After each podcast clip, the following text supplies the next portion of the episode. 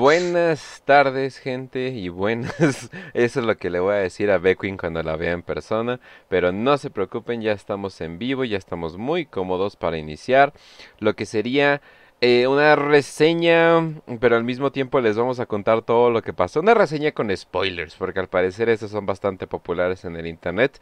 Sobre Eisenhorn. Usualmente cuando les dicen cómo le entran a Warhammer, se meten con cosas como Eisenhorn o dicen empieza a leer las primeras novelas de la, de la herejía de Horus o algo por el estilo. Pero curiosamente, o les dicen escucha Warhammer para pretos, a huevo, huevo, huevo. Pero no, no, no. Pero curiosamente las dos están escritas por Dan Avnet. Entonces, pues ya saben, gente, definitivamente se van a, van a tener algo chido. ¿Quién nos está tratando de decir Games Workshop al decirnos de que no mames? Obviamente esto es como que el güey más, eh, más chingón. Pero vamos a empezar, pero antes de ello, obviamente quiero presentar a Facio. Facio, ¿cómo estás? Hola Kencho, hola Raz y hola a todos los que nos están escuchando y que nos van a escuchar. Eh, pues aquí en un nuevo lunes, en este caso a las 8, porque todavía no nos decidimos los horarios 7, 8, 9, pero eh, mejor quédense en mente que los programas salen entre las 7 y las 9. Eso es, eso es, eso es básico. Entonces, eh, hablando ya de esta Agradezcan que, salen los programas, más bien. somos prietos, no somos muy buenos con los horarios, pero no tenemos ética de trabajo, ética de trabajo mediterránea. O sea, la verdad es que aquí a lo mejor nos quedamos jetones y ni siquiera hacemos el programa, entonces no esperen mucho tampoco. Exacto. Pero sí, o sea, no, es que, no, es que güeyes, ustedes son solteros, güey, ustedes conocen las siestas, güey.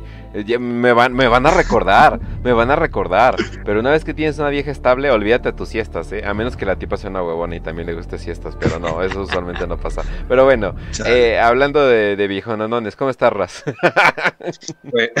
Gracias, Kench, por decir este chuletón amarillo te agradece la buena presentación. Este, un saludo a todos, un saludo a la querida audiencia, un saludo a aquellos que son del caos, aquellos que siguen a Slanesh, un saludo a aquellos que siguen a Korn, un saludo a aquellos que siguen a Sinch, un saludo a aquellos que siguen al Imperio y un saludo a todos que son, son ninguno que siguen el Hostau.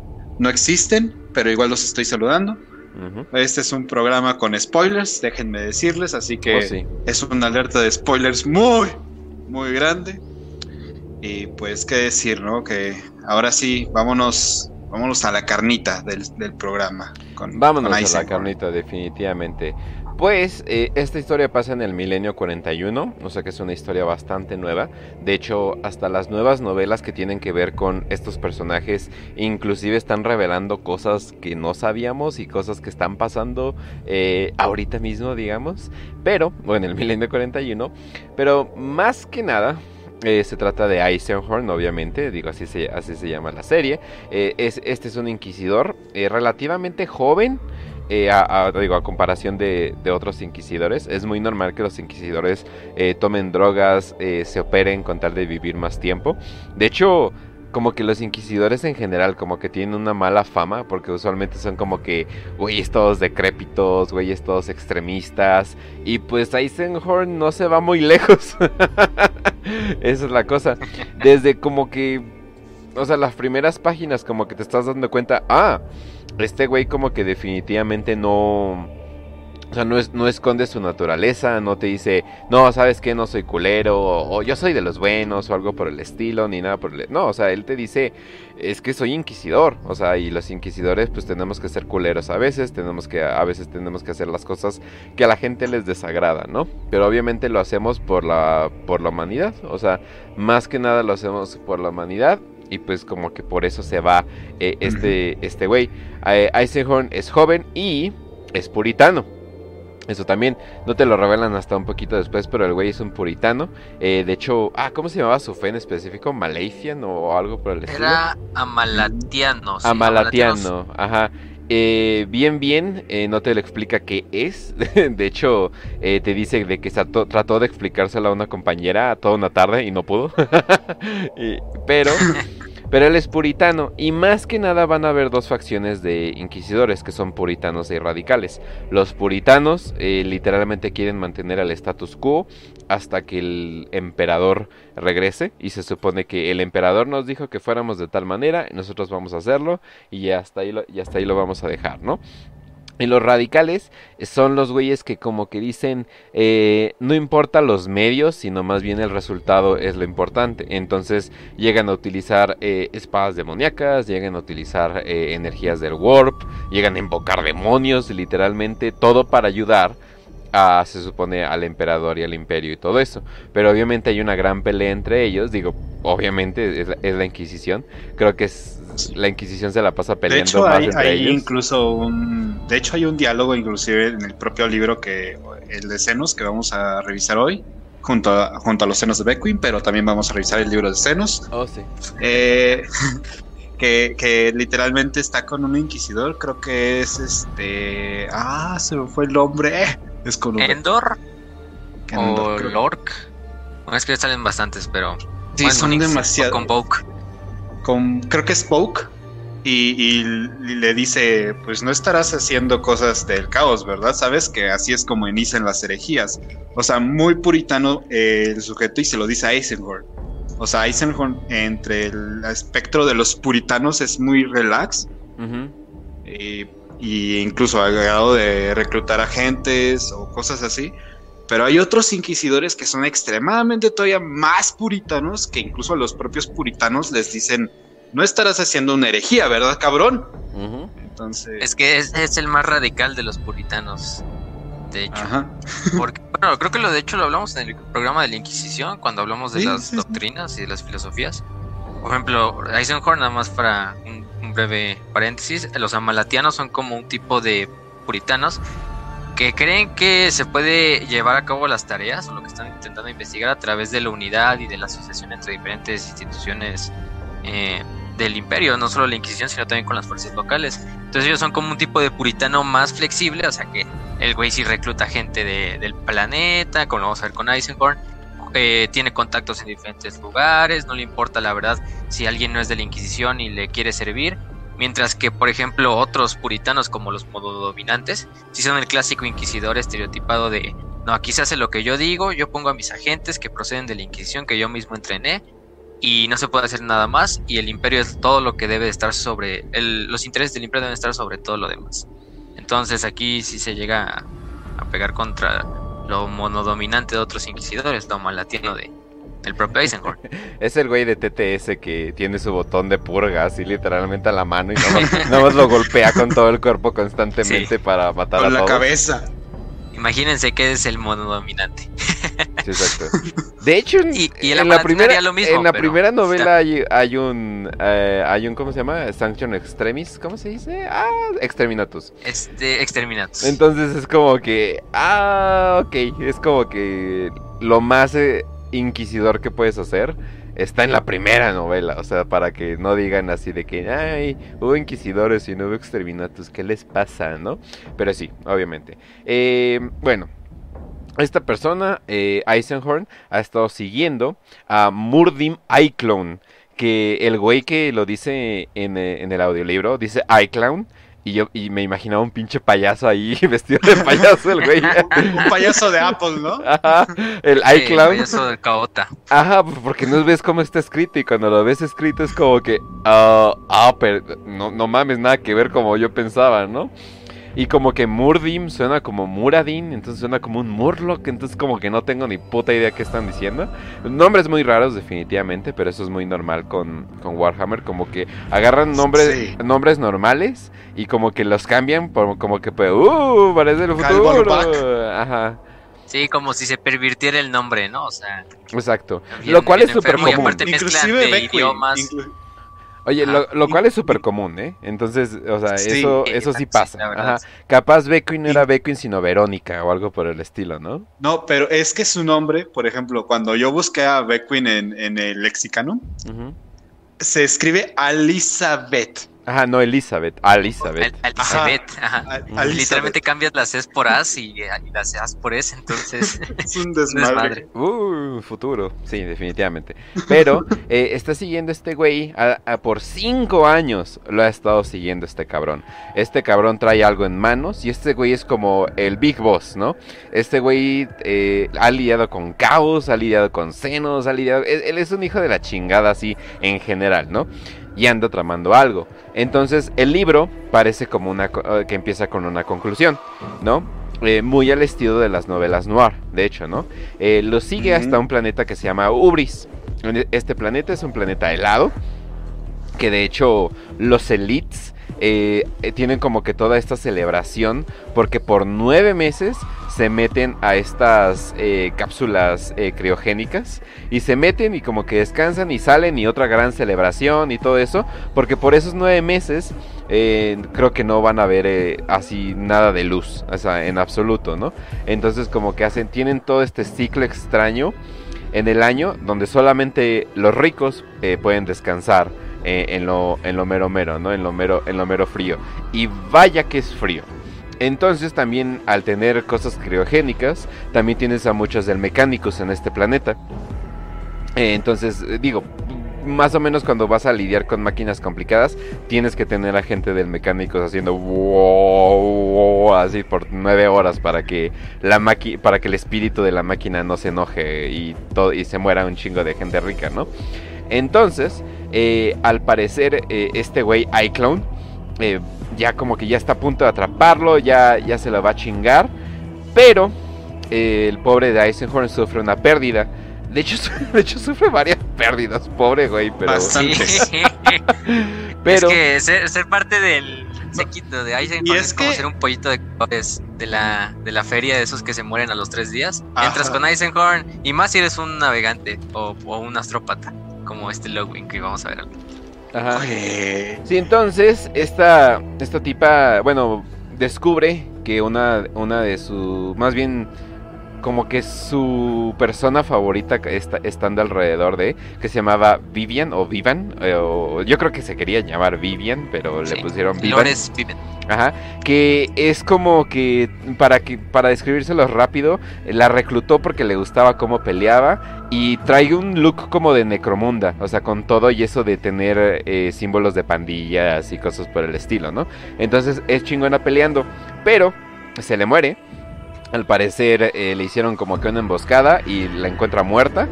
Y el güey pues dice, no, pues sabes qué, no tengo tiempo de andar lamentando, no tengo tiempo de andar eh, llorando por pues, lo que es una muy buena amiga, pero voy a agarrar su arma y a huevo es que el pinche Iclan se va a morir con esa pistola. Eh, y, tú dices, órale, ¿no? Eso es como que lo, lo, chingón, ¿no? O sea, porque no se queda como que lamentando su muerte, pero mucha gente lo ve como muy frío, ¿no? De que no se tomó ni un momento como pues para... es un inquisidor, ¿qué esperaban? Exactamente, o sea, no se puede poner a llorar. Aparte que ya lo tenía muy cerca. Eh, este güey, el iClown, por alguna cosa que quería hacer, como que todavía no está muy claro, termina eh, despertando a, muchas de las personas que están en los en los estas cápsulas criogénicas, pero lo hace mal, o sea, lo hace de, o sea, obviamente lo hace como de manera para que se mueran. Entonces, miles eh, de, de gente de la elite, o sea, gente de la aristocracia de allá, muertas a la verga, pero Eisenhower lo detiene. Y tú dices, bueno, eh, caso cerrado, eh, ya se quedó todo, pero y de repente, llega la policía eh, o los árbitros, los arbitis o árbitros ahí, es que me da mucha risa como lo dicen ahí, arbitis, eh, llegan y lo detienen. Y tú dices, uh, vale, pito, está haciendo su trabajo, ¿no? Y lo detienen que porque ¿Por qué trajo este cabrón aquí? ¿Por qué hizo que, por qué quiso pelear en este lugar? Y es como, no mamen, chinguen a su madre. A las élites, güey. A ver, joven, ¿por qué, trajo, ¿por qué trajo este cultista del caos a nuestro planeta sin permiso y no pidió permiso al municipio? Y es como. ¿Cómo puede traer esto Y es como, no, váyanse y chinguen a toda su madre. O sea, pero chinguen a toda su madre porque este cabrón. Eh, literalmente vino aquí, yo lo seguí aquí y lo que estaba haciendo era propósito y planeado. Y como que se le quieren poner muy al tú por tú y él así de, a ver, a ver cabrones, ¿con quién chingados creen que están hablando? Soy un inquisidor. Y pues una de las mejores frases que tiene es, mi paciencia tiene límites, pero mi autoridad no. Y es como que, ah, la verga, o sea, como que les está imponiendo La frase así de más que... inquisitorial Ajá, es todos los... no, no, como que llega, se saca el pito y dice, güeyes, ustedes nada más van a estar chupando y yo nada más les estoy diciendo de qué lado. O sea, porque neta, no pueden hacerme nada. No, no cometí ningún crimen. Y este cabrón es el que les mató a su a sus eh, tan aclamados eh, líderes Es o algo como por cuando es como cuando matas al cabrón que te está saltando en la calle o le das un muy mal golpe y terminas demandado por este cabrón. Algo, Incluso- algo así. Incluso les llega a decir así, o sea, gracias a mí, eh, si no hubiera detenido a este güey de Mordin, eh, todo el planeta ahorita, no sé cuántas cápsulas de estas de criogenización estarían descompuestas, estarían saboteadas y destruidas, y no solo sus nobles que se murieron en esa, en esa cápsula específica donde estaban peleando, en el procesional 212 era donde se murieron, este, hubieran sido los únicos. Entonces, eh, den gracias que yo estuve aquí y lo detuve a tiempo, porque si no hubiera esto, eh, empezaba todavía peor, ¿no? Y, Exacto. y de hecho, no, no, no sé si les contaste, pero cómo mata a Murdin es muy cagado. Ah, o sea, no, de que está cuéntalo. peleando contra sus secuaces. Ajá. De que está peleando contra sus secuaces, va eliminando uno a uno, también con ayuda de su piloto, que ahorita vamos a mencionar, que es Midas, eh, que llega con la nave personal de Eisenhorn y, y, y acribilla a los demás secuaces. Pero en un momento rápido, así de incluso Eisenhorn sabía que él tenía que capturar a, a Eiclon y interrogarlo, por lo menos sacarle información o algo así de antes. Pero simplemente por la rabia de que había matado a, a Lores Viven, su compañera, a su guardaespaldas, nada más agarra la pistola de Lores y es tanta la fuerza con que se la mete en la boca que se le lleva todos los dientes de la fila de abajo, de la mandíbula. nada más le da tiempo al pobre Murdin así como de intentar sacar algo de su bolsillo y en ese momento es cuando Eisenhower como que dispara como tres veces en, ya dentro del cráneo y pues... Ahí no, no, buen espera, me vas a matar, hijo de la chingada, ¿no? Espérame, te- te- y hasta le, le intenta decir algo así, no, espera Eisenhower, te voy a decir y pum, pum, pum. Y ya ahí quedó, Es- ahí es quedó como el un- buen... ahí Fue quedó. como un. Espérate, carnal, ahí muere, ahí muere. Ahí acaba. Es que el güey era, o sea, el güey no tenía lealtades, o sea, el cabrón literalmente hacía todo por dinero, hacía todo por poder. Entonces, sí, el güey iba a cantar, o sea, el güey iba a decir todo, o sea, si se hubiera esperado y lo hubiera interrogado, el güey iba a decirle todo. Pero andaba bien emputado el cabrón, pues mató a su... No era su culito, pero era como que su Pero compañera casi, leal. casi, su Su comadre. Le dabas unos cuantos años más y a lo mejor sí era su culito. Chance. Pero también, o sea, también lo, lo importante de Aiklon es que Aiklon, o sea, Aiklon es un cultista de caos desde años. O sea, el güey ha estado en cultos del caos diferentes. Se borra los tatuajes y se vuelve a poner el de su nuevo culto. O sea, el güey también tenía una, la verdad, o sea, hizo incluso así de que cantara el propio Aiklon. Está medio dudable porque el güey tenía una voluntad que incluso el propio Eisenhorn, porque, eh, no sé, a ver, intenta, descríbeles el poder de Eisenhorn, su poder psíquico, que es, lo muestra desde el principio del libro. La voluntad. La voluntad, pura o sea, voluntad. Sí, o sea, el güey tiene como que una voz especial, digamos. Eh, para los que han visto Preacher o leído Preacher es algo parecido, pero obviamente no tan cabrona. Pero literalmente como que si lo dice de manera correcta y entona su mente, le puede decir a alguien, eh, córtate el dedo y lo, y lo hace, ¿no? Eh, sal de ahí, ¿no? Y, y lo hace. O sea, todo, o sea, el güey sí tiene una fuerza psíquica, pero en niveles de Psyker, de hecho es un Psyker eh, como que de nivel mediano débil. Ajá, o sea, nivel mediano débil. De hecho, te demuestran varias veces de que hay Psykers increíblemente más poderosos. Y además es Warhammer, o sea, hay güeyes que literalmente pueden romper unas tartas de adentro para afuera con- sin ninguna preocupación. Entonces, digo, eh, ese es como que el, el pedo, ¿no? Pero ahora, obviamente, como cualquier buena historia noir, como que se resuelve el caso principal y como que tú dices, ah, bueno, ya se acabó todo, pero empiezan a jalarle del hilo y dicen, no, espera, algo estaba planeando este cabrón y era algo grande, grande, grande, grande, grande. De hecho, eh, el- bueno, los locales todavía no confían en él. De hecho, revivieron, o sea, bien, bien, como a dos eh, de la elite de por ahí.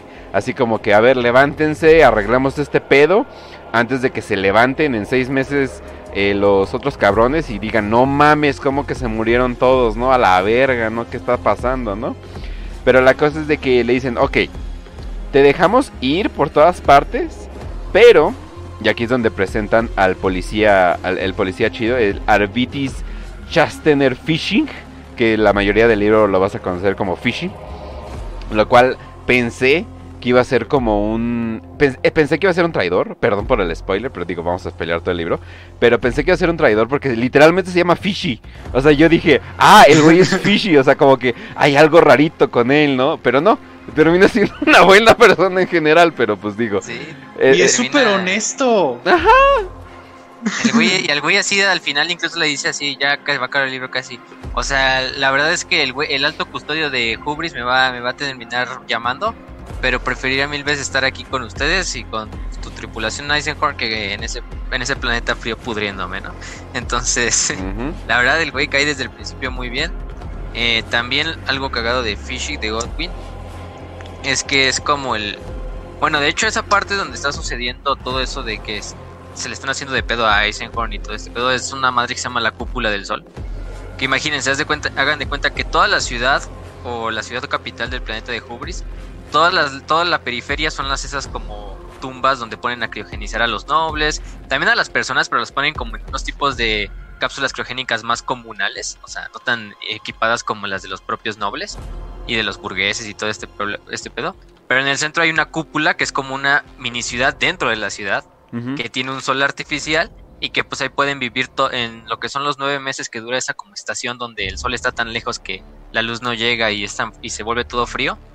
Eh, en esa parte de la cúpula del sol pues siguen viviendo algunos miembros de los altos mandos de la ciudad, del planeta, también los miembros de la seguridad, en este caso de los grandes mariscales y los grandes este eh, miembros del Adeptus Arbites y también algunos servidores, o sea.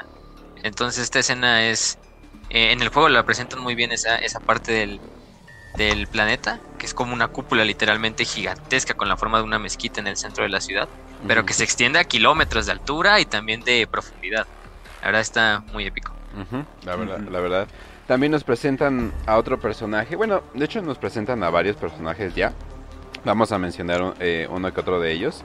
Eh, primero, eh, no tengo que mencionar al, al- a Uber Amos, que es el Uber autista. O sea, el güey es la persona más autista de todo este universo. y vaya que y vaya que hay competencia.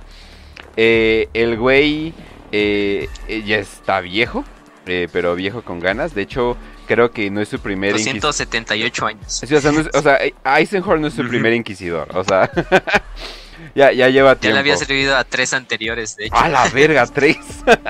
Y de hecho lo heredó, lo heredó del inquisidor que fue su maestro, creo que era o algo así se apellidaba. Lo heredó. Ya y. Amos ya se murió el inquisidor porque según el inquisidor que fue maestro de Eisenhorn le dieron una enfermedad que son como gusanos cerebrales, Ajá. le comieron el cerebro y finalmente se postró en cama y se murió y le heredó así a Amos y a algunos de sus este pues eh, como partes del séquito. Entonces Ajá. ahí también le dio el título de inquisidor. El güey literalmente eh, lo que le gusta es guardar información. El güey es una bóveda, el güey es una bóveda de información y constantemente está hablando sobre todo lo que está alrededor.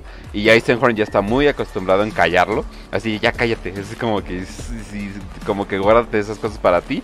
Y Amos no es el momento. Sí, y constantemente está apuntando cositas en su en su muñeca, porque ahí tiene una maquinita y está como que guardando toda su información y es todo lo que hace, o sea, puede haber una pelea y el güey así de, "Oh, mira, armadura no sé qué, bla, bla, bla, bla", y lo está apuntando en ese momento, entonces es como que muy muy muy autista el cabrón.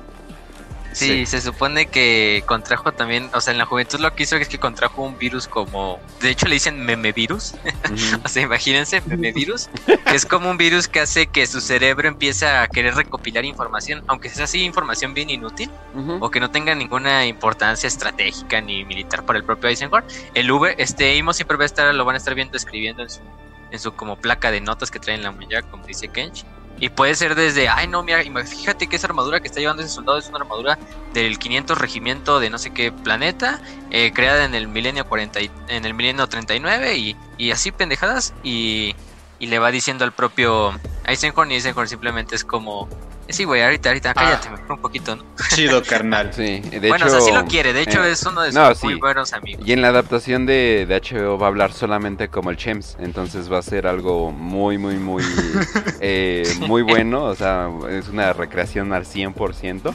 No, es cierto, gente, por no se lo crean, por favor. Y, su frase típica. Recuerden que este programa es Recuerden que esto es un 70% parodia, 30% lore y plática.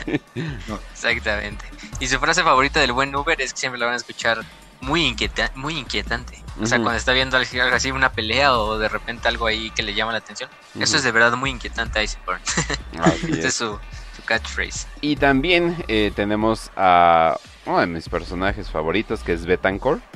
Eh, Maidas Betancourt que acostumbres a escuchar B, eh, o sea, porque eh, con los personajes, que definitivamente los van a confundir. Es un piloto, es una verga, eh, y desarrolló este lenguaje junto con Eisenhower que se llama Glossia, pero ese lenguaje que tienen es como que un lenguaje que no, o sea, como que si usan ah, es, pura clave, o sea, como que si usas palabras que como que les entiendes, pero ya luego como que vas descifrando las claves así de, ah, mira, eh, está, le está diciendo que se murió eh, tal persona, y ah, mira, le está diciendo como que ya me voy o, o cambio fuera o algo por el estilo, o sea, como aquí tengo, aquí tengo un ejemplo, por ejemplo, es Espina desea égida, bestias entusiastas abajo. Eso se supone que en ese momento Eisenhower le estoy diciendo, ah, no, pues ¿qué crees que hay enemigos en la zona cercana a mí? Y el otro le dice, Ejida naciendo los colores del espacio. O sea que básicamente va a ser un bombardeo sobre la zona donde está Eisenhower para acabar con los enemigos. Y así se van confirmando. Que siempre lo usan para eso, para cosas. Obviamente hacen esto porque. Sí, exacto, porque la mayoría de las comunicaciones van a estar vigiladas, ¿no? Si, si tienen algo de tecnología los güeyes, eh, no mames, seguramente están usando un Bluetooth, imagínate, no chingues, ¿no? Pero bueno. Ahora, eh, bueno, total. Eh, ya luego nos introducen a todos estos personajes, que creo que no se me ha pasado ninguno por el momento. Bueno, Lowwing, Lowwing, que nada más es el astrópata de la nave que es así un gordito, que es, o sea, es un astrópata bastante malsano porque está gordo, eh, dice que apesta a sudor y a los propios inciensos de, la cámara donde se encuentra todo el tiempo. Eh, que lo reclutó hace como dos semanas. Ah, es un amiguito. Lo reclutó hace dos semanas porque el pasado astrópata se murió. porque el pasado se murió. Algo que van a aprender de esta novela es que creo que el peor trabajo que te puede tocar como astrópata es que te encomienden al inquisidor Eisenhower. O en general a cualquier inquisidor ya vimos que estos astrópatas son como los pollitos de colores, no duran mucho. Entonces. no, y de hecho, así como dicen, así de, así de, oh, wow, ya, ya se te nota eh, el trabajo, ¿no? De, de, ser un astrópata, pero es así de, pues te chingas, o sea, eres un astrópata, eso sí. eso, eso la Tengo 19 años y me veo como un anciano de 80. Ese tiene 45 y le faltan como pinches 100 años o más para vivir, no mames. Pero bueno, total. Eh, una pista eh, los lleva a seguir a, una, a, un bloque donde hay dos güeyes que los quieren investigar. Y estos dos güeyes se están divirtiendo eh, con una prostituta. o conocido como chicas del placer, ¿no? Las chicas del placer. Por cierto, la prostitución en la mayoría de este mundo es completamente legal. Ahora sí que depende del lugar. De hecho, el sexo en general, o sea, algo que la gente como que se choca. La pornografía, por ejemplo la mayoría de la pornografía es legal, o sea, o sea, no, no, no hay tanto pedo. Nada más que es tan difícil de conseguir que no, o sea, no, o sea, la gente no tiene un celular y se la está jalando en el baño, o sea, no, o sea, es muy, o sea, es muy difícil de conseguir, entonces como que, ah, es como un mal chiquito, ¿no? Pero total.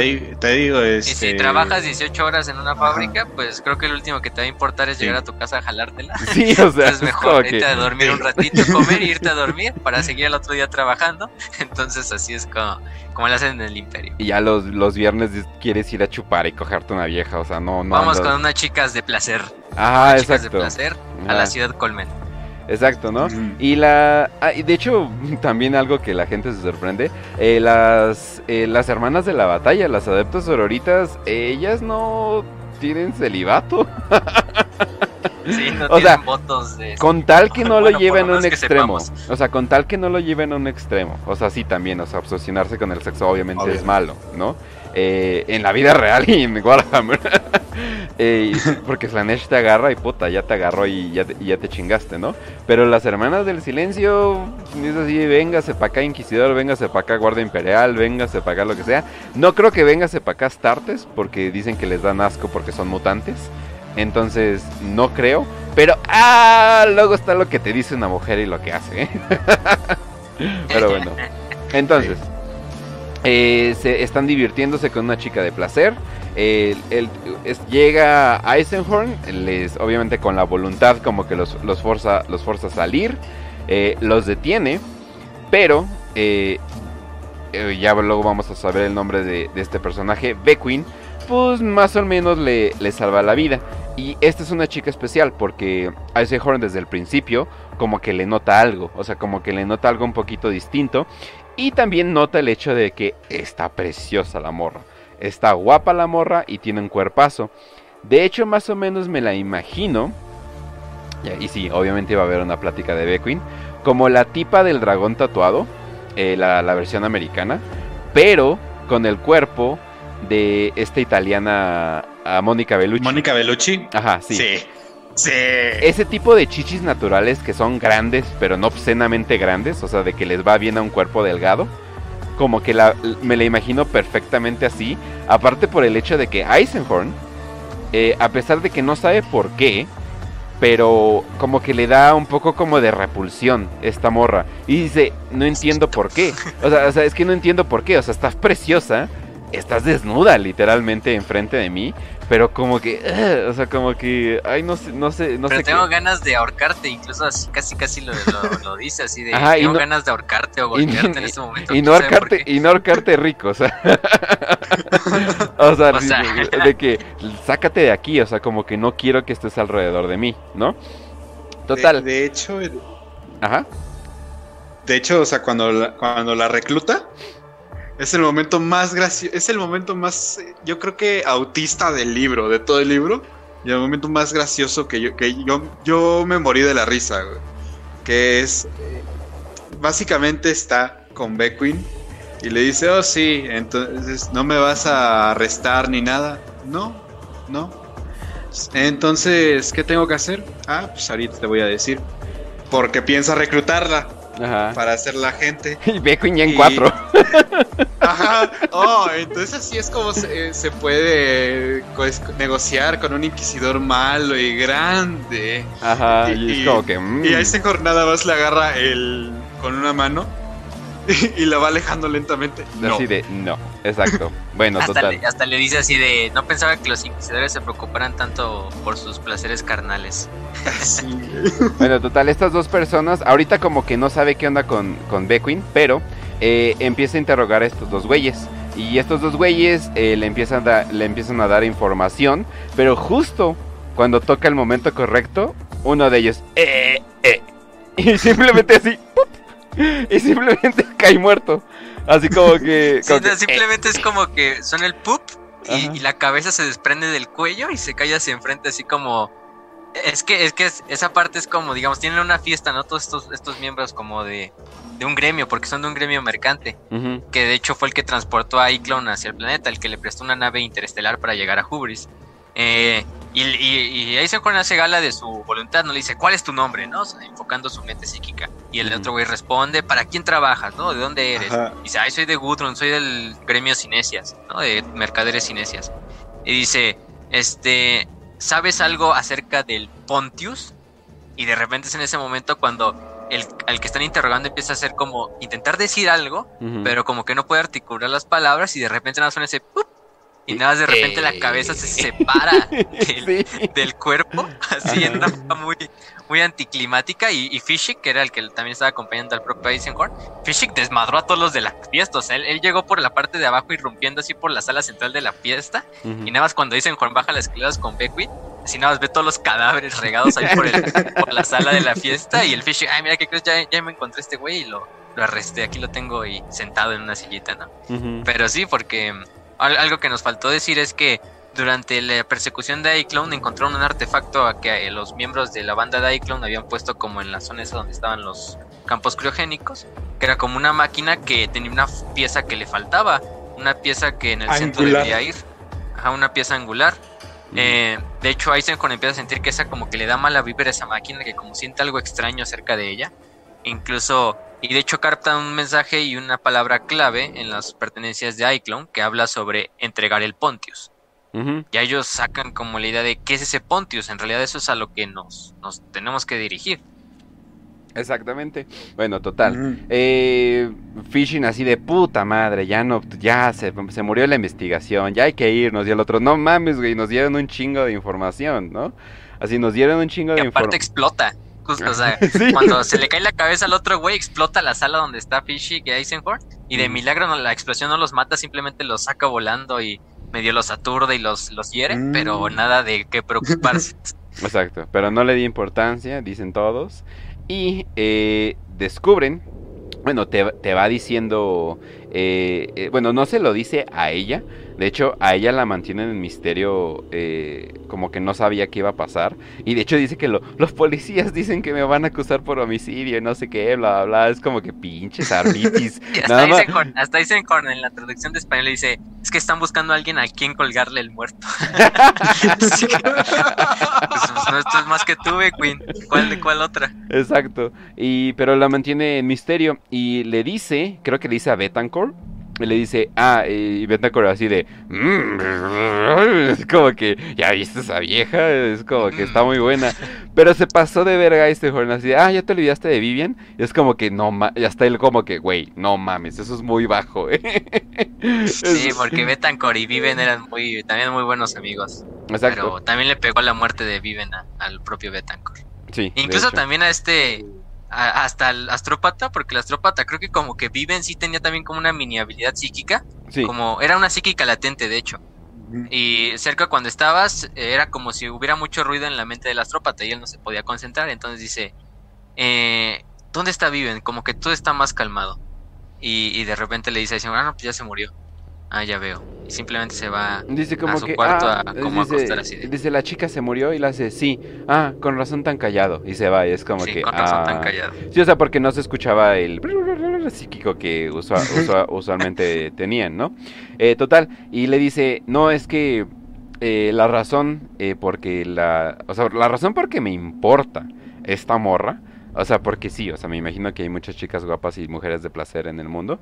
Es porque es una paraya, es una, es una blank, ¿no? Es una... ¿Cómo, cómo le dicen? Pero es que... psíquica. Ajá. Nulls, también nulls. Nula. Es, es, un nulls, o sea... Una intocable. Una intocable, o sea, naturalita. O sea, ella, naturalmente, no tiene una impresión... Un reflejo. a un reflejo en el warp. Entonces, se pueden utilizar como armas antipsíquicos. O sea, literalmente su, su mera presencia puede anular eh, poderes psíquicos. Los poderes psíquicos. Y también tiene una desgraciadamente tiene una consecuencia de que los psíquicos, o ya, sean psíquicos no tan poderosos como Eisenhorn, eh, o las personas en general, van a tenerle un disgusto. Eh, van a tenerle un disgusto a esta persona, como que, ah, sácate, o sea, como que no me agradas, pero no sé por qué. O sea, como una repulsión instintiva. Es como, estábamos hablando antes del programa Raz y yo, así de que es como esa gente que, que no conoce, ni siquiera la topas, no has hablado con ellos, pero simplemente les ves las caras y dices, no sé, ese güey me da algo y no sé, tiene me dan ganas de madrearlo, o sea, me dan ganas de, o de simplemente insultarlo aunque ni lo conozca, aunque ni siquiera sepa quién es, ni él me tope a mí, eso es básicamente lo que pasa con los intocables, o sea, son gente que pues puede estar ahí vagando y normal, nada, o sea, no tienen poderes, pero cerca de ella como que lo odias, te da asco, también quieres matarlo, golpearlo o alejarlo lo más pronto posible, pero es algo como que simplemente te llega a la mente, no es como algo que pienses voluntariamente, simplemente es como que tiene un aura, un aura así medio malvada que tú dices, ay, nomás, mejor aléjate, ¿no? Sí, y, es, lo que... Y es que lo, lo, gracioso es que Eisenhorn trata de usar su poder de la voluntad en, en Beckwin para que le diga toda la información que tuvo. Entonces básicamente llega y le dice, dime todo lo que sabes, pero obvia con, el, con la forma de hablar para utilizar la, la voluntad de Will. Tell me everything. Entonces el Beckwin simplemente se, se, le queda mirando los ojos. ¿Por qué estás hablando así? sí, exacto. no, y le dice, párate. Y se para así como, Ah, bueno, o sea, pero no se para, o sea, pero no se para como, oh, Dios mío, ¿qué pasa, no? Mi cuerpo lo hizo, yo no me di cuenta, ¿no?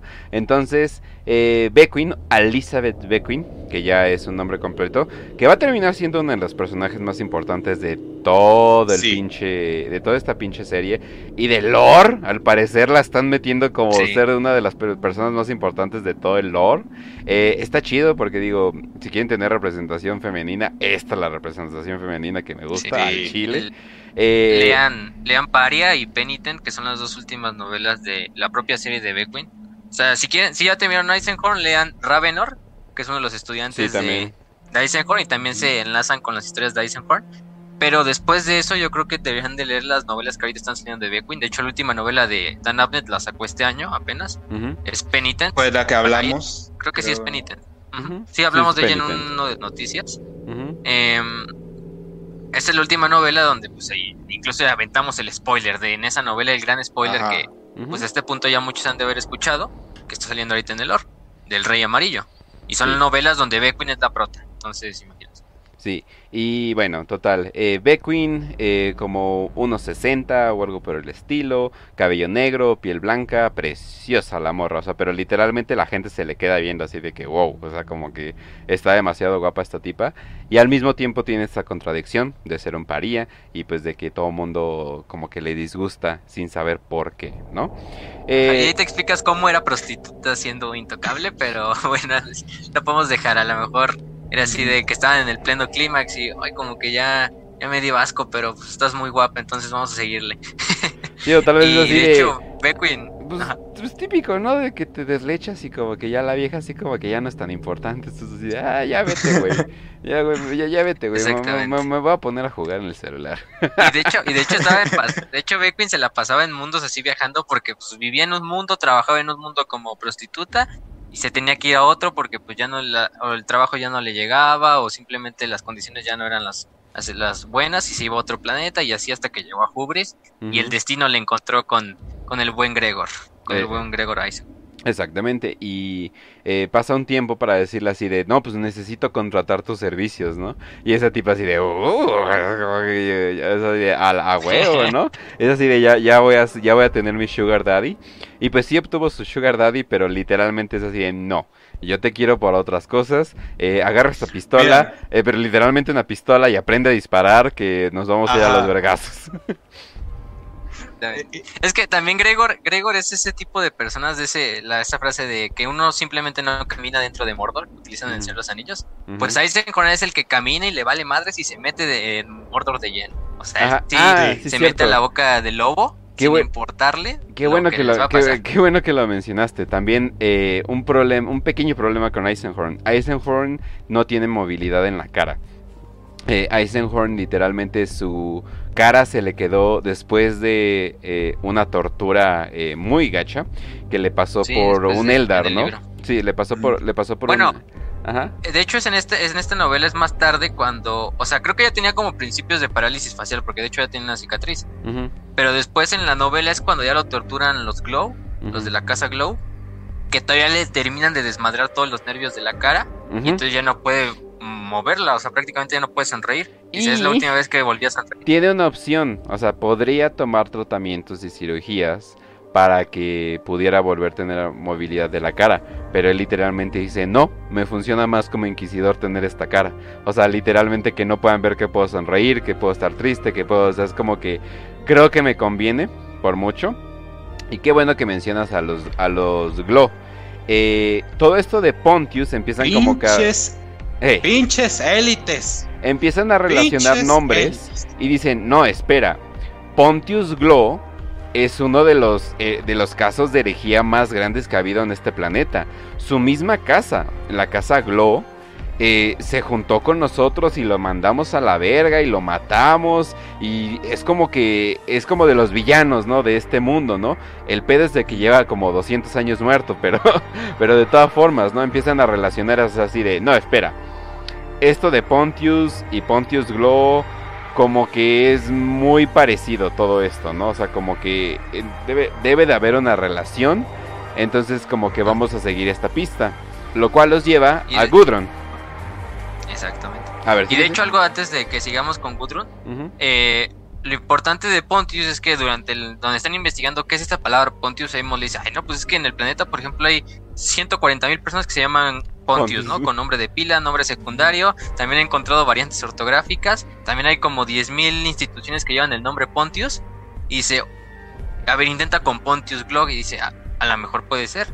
Y ya se dan cuenta de que Pontius Glog fue uno de los primeros, bueno, uno de los patriarcas de la casa Glog, que es una casa de nobles muy rica del planeta Gudrun, que se dedicaban al comercio, pero que en alguna ocasión, Sí, quizá por uno de los esclavos que llevaban, el- ajá, Si han visto el programa de, Sla- de Slanesh, así cierto. justamente les los mencionamos y son uno de los cultos más grandes que han existido de parte de las élites para, para el caos. Entonces, Y de hecho, de hecho, Eisenhorn dice, a lo mejor el culto, o sea, el güey era fervientemente imperial, pero a lo mejor por uno de los esclavos que le llegó de uno de los planetas eh, abandonados que tenía por ahí la casa o, o algo así, pues empezó a hacer este, este culto hereje, hasta que finalmente el inquisidor Absalom Ankevin eh, lo mató hace 200 años. Entonces, incluso quemó a todos los de, a todos sus secuaces. La casa Glog incluso felizmente aceptó entregar a Pontius para que ellos los perdonaran y pues Dijeran, ay no, pues nosotros no tenemos,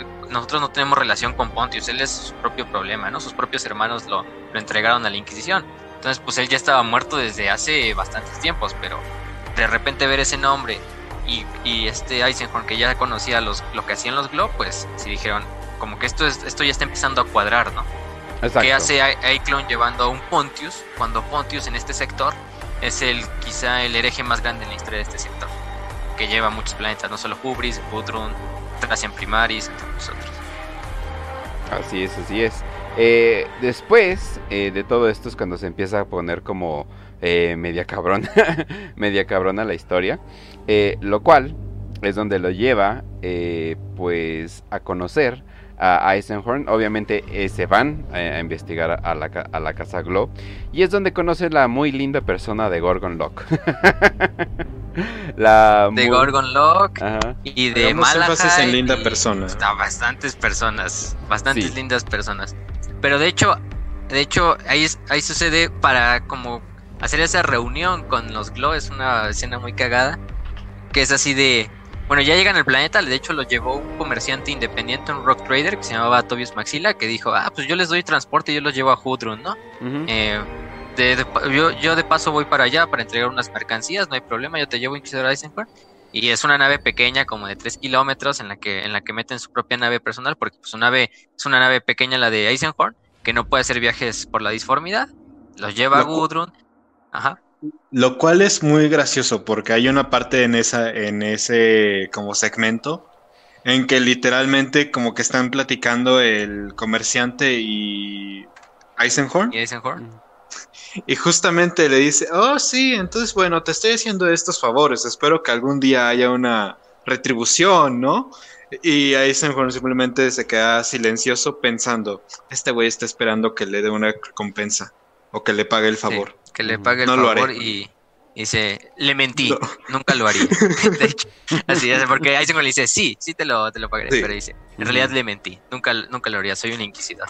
Pero de hecho ese Tobias Maxil es un güey que te cae bastante bien, o sea, Sí. eso, Sí. int- incluso intentan abordar la nave unos güeyes que se van pasando por miembros de la, de la flota imperial e intentan asesinar al propio Eisenhorn, en el transcurso hieren a Tobias, pero no le pasa nada, simplemente le reparan las piernas, le reparan porque cuando se da cuenta Eisenhorn y le quitan la ropa que tenía cubriéndole las piernas, se da cuenta de que toda la parte de abajo del cuerpo de Tobias es ya robótica, o sea, ya es, es más, ya es como un cyborg, porque ya tenía también bastantes años el propio Tobias, o sea, para ser un rock trader, pero él se puede costear, pues es millonario, incluso su nave es una nave que es pequeña de 3 kilómetros, bueno, pequeña, Sí. ¿no? Ajá. pero Ajá. está totalmente adornada con, con alfombras rojas y acolchada por dentro y los incluso sus servidores, todas sus tripulaciones de servidores tienen así como una máscara de oro y plata y Sí. o sea, la- bastante como te esperarías un rock trader, la verdad. Y él es el que los lleva a Gudrun, felizmente, dándoles comida rara, o sea, comida chingona y la comida y rara. con. La comida chingona es muy rara, o sea, o sea, pero en el mundo de Warhammer, o sea, comer bien es algo muy raro. Es extrañísimo. Ajá. Y hasta, hasta, ahí, hasta Emo se maravilla y se la pasa los días que va a durar el viaje así escribiendo sobre las estatuas que tiene el propio Tobius y el desmadre. Ya cuando llegan al planeta se hospedan en un hotel y es cuando dicen, ah, vamos, vamos a... La clase Glow es una de las más importantes, hay que hacernos pasar por comerciantes que venimos a vender como un tipo de trigo eh, genéticamente alterado que puedes poner a crecer. Porque en el planeta de Gudrun, donde está la casa Glow, estaban reclutando nuevas, nuevos regimientos para la Guardia Imperial. Entonces había una gran fiesta en todo el planeta así de que ya se iban los muchachos a la guerra. Entonces vamos a hacer una gran festival en todo el planeta así de, para despedirlos. Entonces la verdad el planeta estaba en su mayor apogeo en ese momento. Había mucha gente, había muchos festivales. Y van con este gremio, que es el gremio del cual era el güey ese que se le decapitó la cabeza así de repente. Le dice, ay no, pues agenden una cita, ¿no? Con los Glow.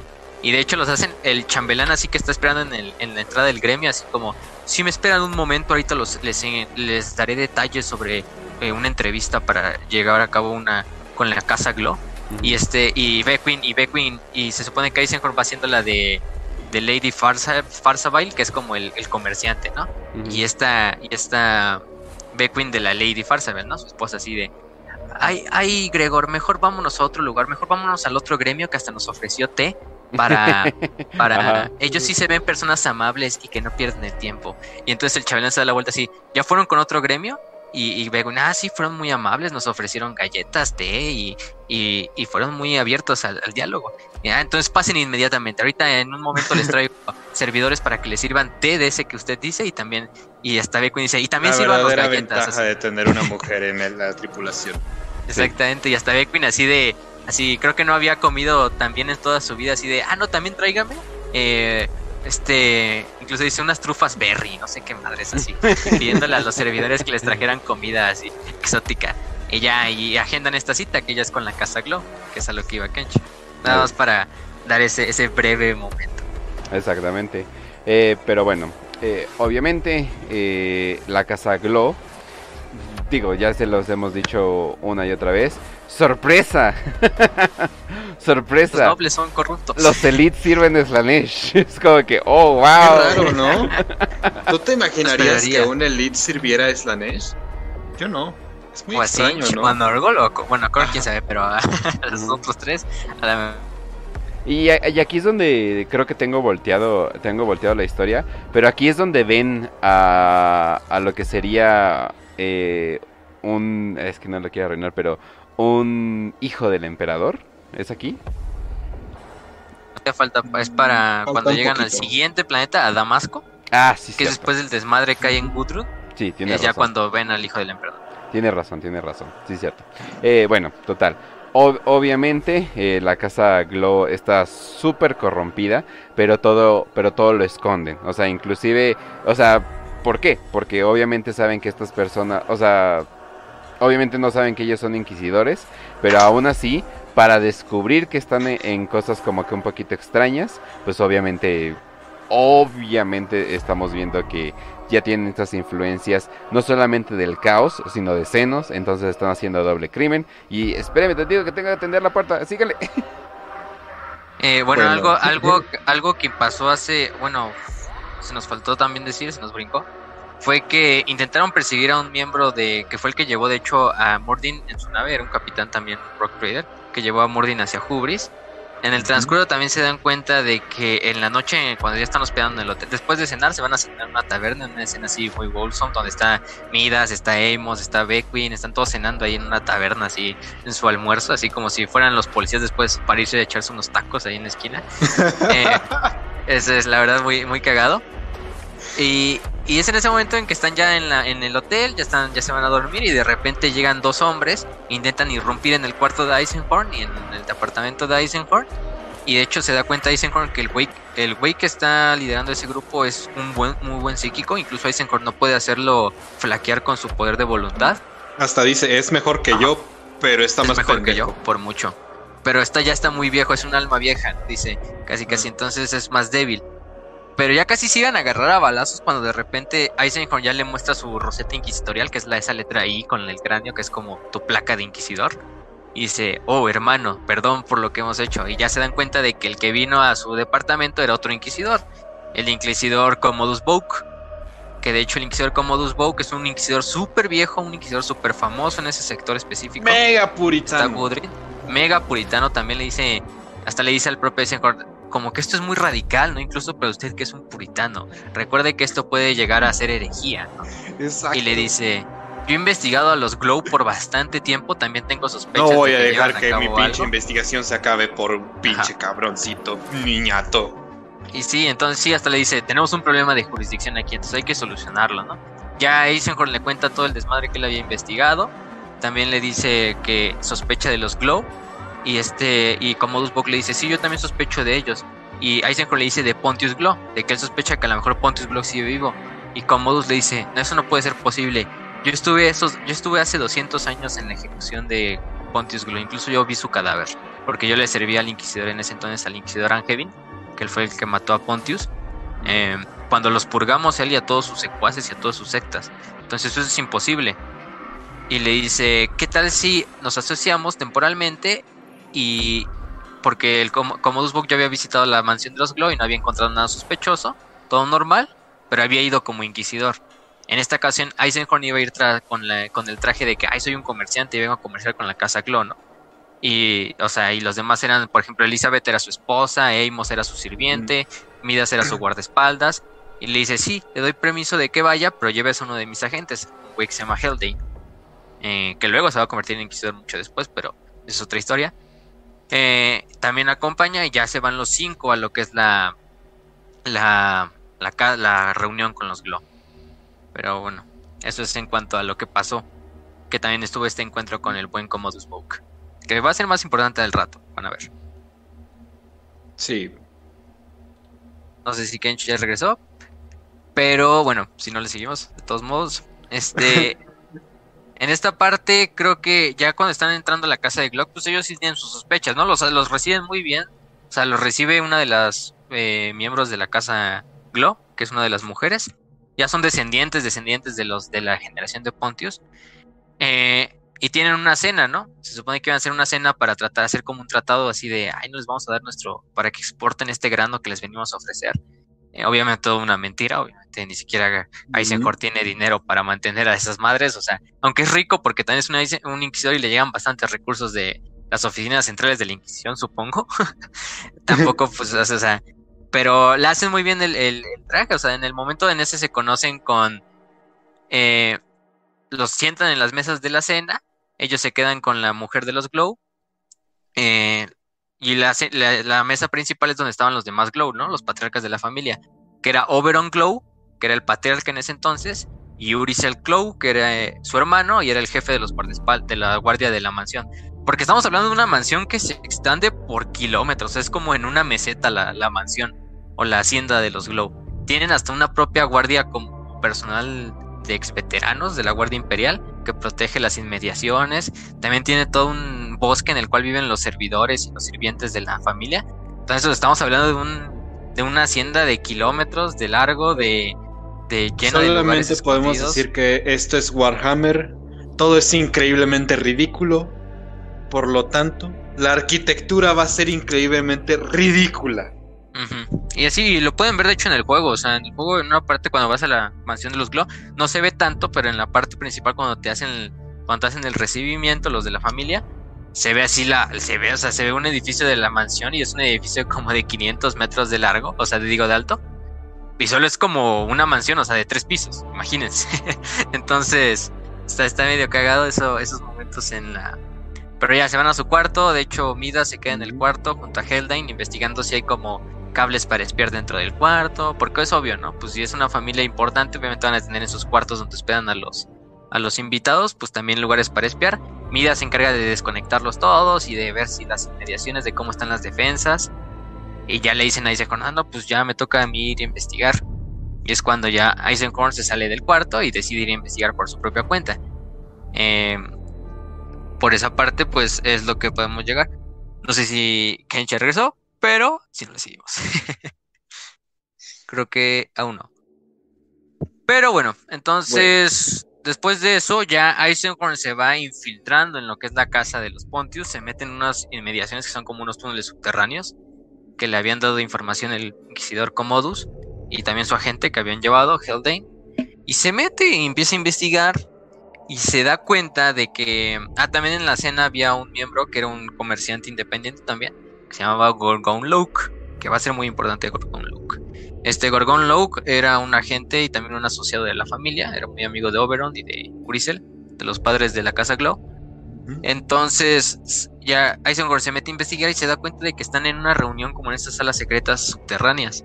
Está Uricel, está el propio Gorgon Loke, también creo que está Oberon y está un miembro con una... Y lo describe así con una pipa de agua, ¿no? Con la que está fumando Obscura. Que para los que no sepan, Obscura es como un tipo de droga eh, del imperio. Es de hecho la droga más común en el imperio. Es como un tipo de marihuana, pero mezclado con cocaína. Entonces está muy raro. Es muy adictivo. De hecho, Midas, el piloto de Eisenhower, decía que él fue adicto una vez a Obscura, pero ya la había dejado, ya se había limpiado. Entonces hay un detalle nada más para que. Un brevario cultural, ¿no? Sobre el imperio. Entonces ahí se dan cuenta ya. Este Eisenhorn se mete a un cuarto. Al cuarto principal, una bóveda que ellos tenían ahí secreta. Y encuentra como la pieza central. Vemos que dijimos que en Hubris encontró el artefacto que le faltaba una pieza central. Que de hecho Raz dijo que era como angular. Em, se encuentra esta pieza sobre un pedestal y de repente ahí se consciente que como que la pieza lo está empezando a llamar, o bueno, como que lo empuja, incluso como que cede ante su poder psíquico, a Eisenhorn le empiezan a doler las extremidades, se empieza a batallar contra la, figura, contra ese artefacto que está en la sala. Eh, incluso empieza a sonar ecos así como de que eso es el Pontius, Pontius.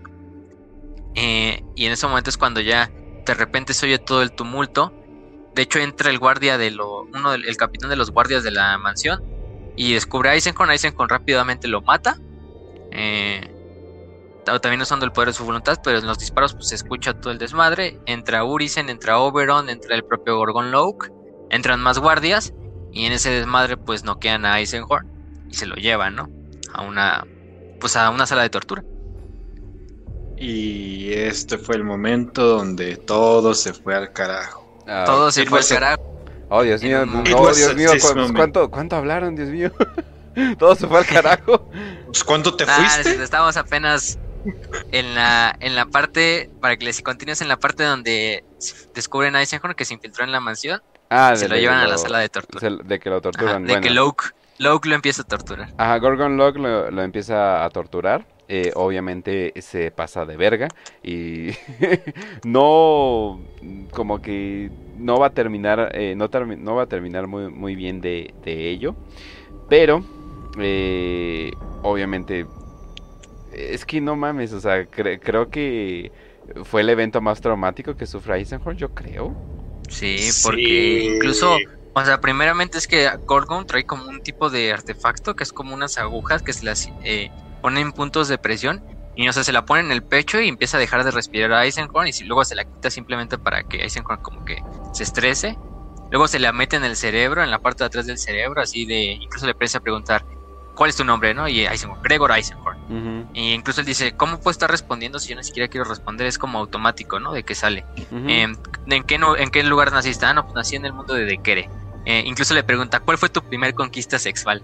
Y dice este Gregor una, una damisela que encontré, que conocí en la escuela, en la escuela Progenio. A los 16, algo así. Sí, a los 16 años. Y dice, y así hasta, ¿cuál es tu mayor miedo? Le pregunta la última pregunta. El hombre de la mirada vacía. Que eso, ese detalle del hombre de la mirada vacía, guárdenselo porque va a ser importante para el reto. Entonces ahí lo siguen torturando hasta que ya finalmente se cansan. Incluso Eisenhorn con un poco de su voluntad como que alcanza a liberarse y hasta le muerde el labio a Gorgon Loki y se lo arranca una parte del labio. Uh obviamente súper emputadísimo, todavía empieza a golpear más a, Eisenhorn hasta que Uricel y Oberon le dicen, ya déjalo, ya, si no lo vas a matar y no lo queremos muerto. Simplemente ya se lo llevan y lo botan ahí donde habían encarcelado a los demás miembros de, del equipo de, Eisenhorn, a Beckwin, a Heldane, a Midas, a Leimos también que lo secuestraron. Se los llevan como un tipo de sala gladiatorial. Si quieres, síguele, Sí, y literal, bueno, e, esto es algo que más o menos me, molesta de todas las novelas de Eisenhorn, que es literalmente eh, la persona que falta es como que tatarara, es como que llega, llega, llega a salvar el momento. O sea, como que siempre, siempre hacen eso ah, como que un poquito demasiado. O, hay veces donde, por ejemplo, dices, oh, esto le está pasando, tal persona sería muy útil en este momento y tal persona llega, ¿no? Es como que, ah, bueno, ¿no? O sea, es como que sí. Oigan, por cierto, perdón, gente, eh, un vecino que necesitaba un, poquito de un, poquito de ayuda y sí me sorprendió, entonces yo fui de, así de no, no, no, no. Y eh, de hecho, eh, como en cinco minutos le tengo que ayudar de nuevo, así que perdón gente, pero no me voy, no me voy a ver mucho tiempo, nada más que no más. Pero aquí estamos los e-, demás. Ese es el pedo, ese, ese es el pedo de hacerlo en vivo, ¿verdad? Exactamente, pero pues lo mejor le queremos entregar los mejor a nuestros prietos, entonces mejor que un en vivo. para que sí lo vean. sí. Qué culero. Porque es más probable que lo vean así que ya repetí. Al menos así nos llegan sus preguntas y sus comentarios. Bueno, eso sí, en el momento, ¿verdad? Dicen en el chat, le arranca el labio y el güey se excita, típico cultista de Slanesh. Lo más probable es que sí, o sea, le dolió, pero en ese dolor iba bastante placer ya de por, de por mm. entonces, imagínense. Ahora en la cola. Quién sabe, no sabemos los gustos de Loke, pero obviamente tirará para allá. Eh, bueno, total. Eh, eh, la gente, obviamente, rica, rica, cultista de Slanesh, empiezan a tener estos como que gustos extravagantes. De hecho, todo está como que lleno de cosas súper. o sea, desde que te van describiendo, todo se ve súper rico, súper lleno de cosas intrigantes y todo eso. Pero cuando llegan a ver como que la sala especial, o sea, digamos como que el sector especial donde aquí está, aquí está lo chido, es donde se dan cuenta así de oh, eh, eh, Pontius no era el único. Todo. Exactamente. O sea, toda la familia está súper metida en estos pedos. Ay, puta madre. A ver, espérame tantito. ¡Ah! Sí. bueno, pero no importa. Ahí, pues ahí sucede lo que es un combate de gladiadores. Básicamente. Los meten en esta sala que los Pontius tenían una sala de gladiadores para, pues, no sé, ponerse a divertir y a poner a pelear esclavos o quién sabe lo que quisieran. Pero meten ahí a, Eisenhorn, a Beckwin, a Heldane, a Amos. Midas no está porque él se alcanzó a escapar y no lo atraparon los miembros de la seguridad de la mansión. Y también a tres comerciantes, que eran los comerciantes que habían hecho como el pacto con la familia Glow, eran como los representantes del gremio, entonces ellos iban acompañando a Eisenhorn, aunque ni lo conocieran, ¿no? Y ahí es a Eisenhorn donde le dicen, ay, no, pues soy una inquisidora y, y que creen que ya nos vamos a morir y todos. Ya lo sueltan en el coliseo y sueltan dos carnodontes, los carnodontes son un tipo como de tigre dientes de sable, pero gigantesco, como de 6 metros de alto. No, de largo más bien. Y como 3 metros de alto, o sea, la verdad están muy grandes. Incluso, imagínense, para que a Sanguinius le costara matar a uno, que fue durante la Gran Cruzada, y de hecho lo tuvo como trofeo y se lo puso en su armadura, que es esa piel como de león, que, de como de, de tigre, siberiano que trae en, en el hombro. Estos son los carnodontes. Liberan a dos eh, y les dejan ahí unas armas ahí arrumbadas para que las agarren y con ellas se no, a los pobres. Y eran espadas oxidadas, un escudo de mimbre, hachitas ahí todas, una hoz así para cortar trigo y todo esto. Básicamente estás poniendo a Link de la, la leyenda de Zelda en su momento más joven a pelear contra un demonio del caos, básicamente. Exactamente.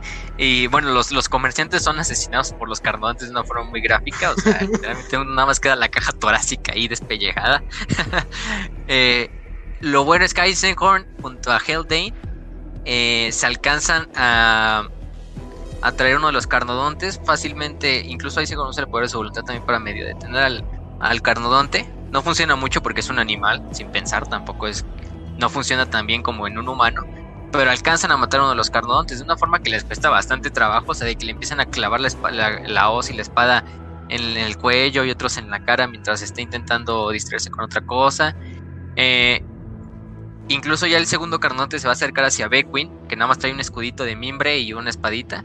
Y Amos que no quiso agarrar ningún arma porque pues, es buen, el buen Amos, ese simplemente su mejor arma es su pad de notas donde puede ir anotando cosas.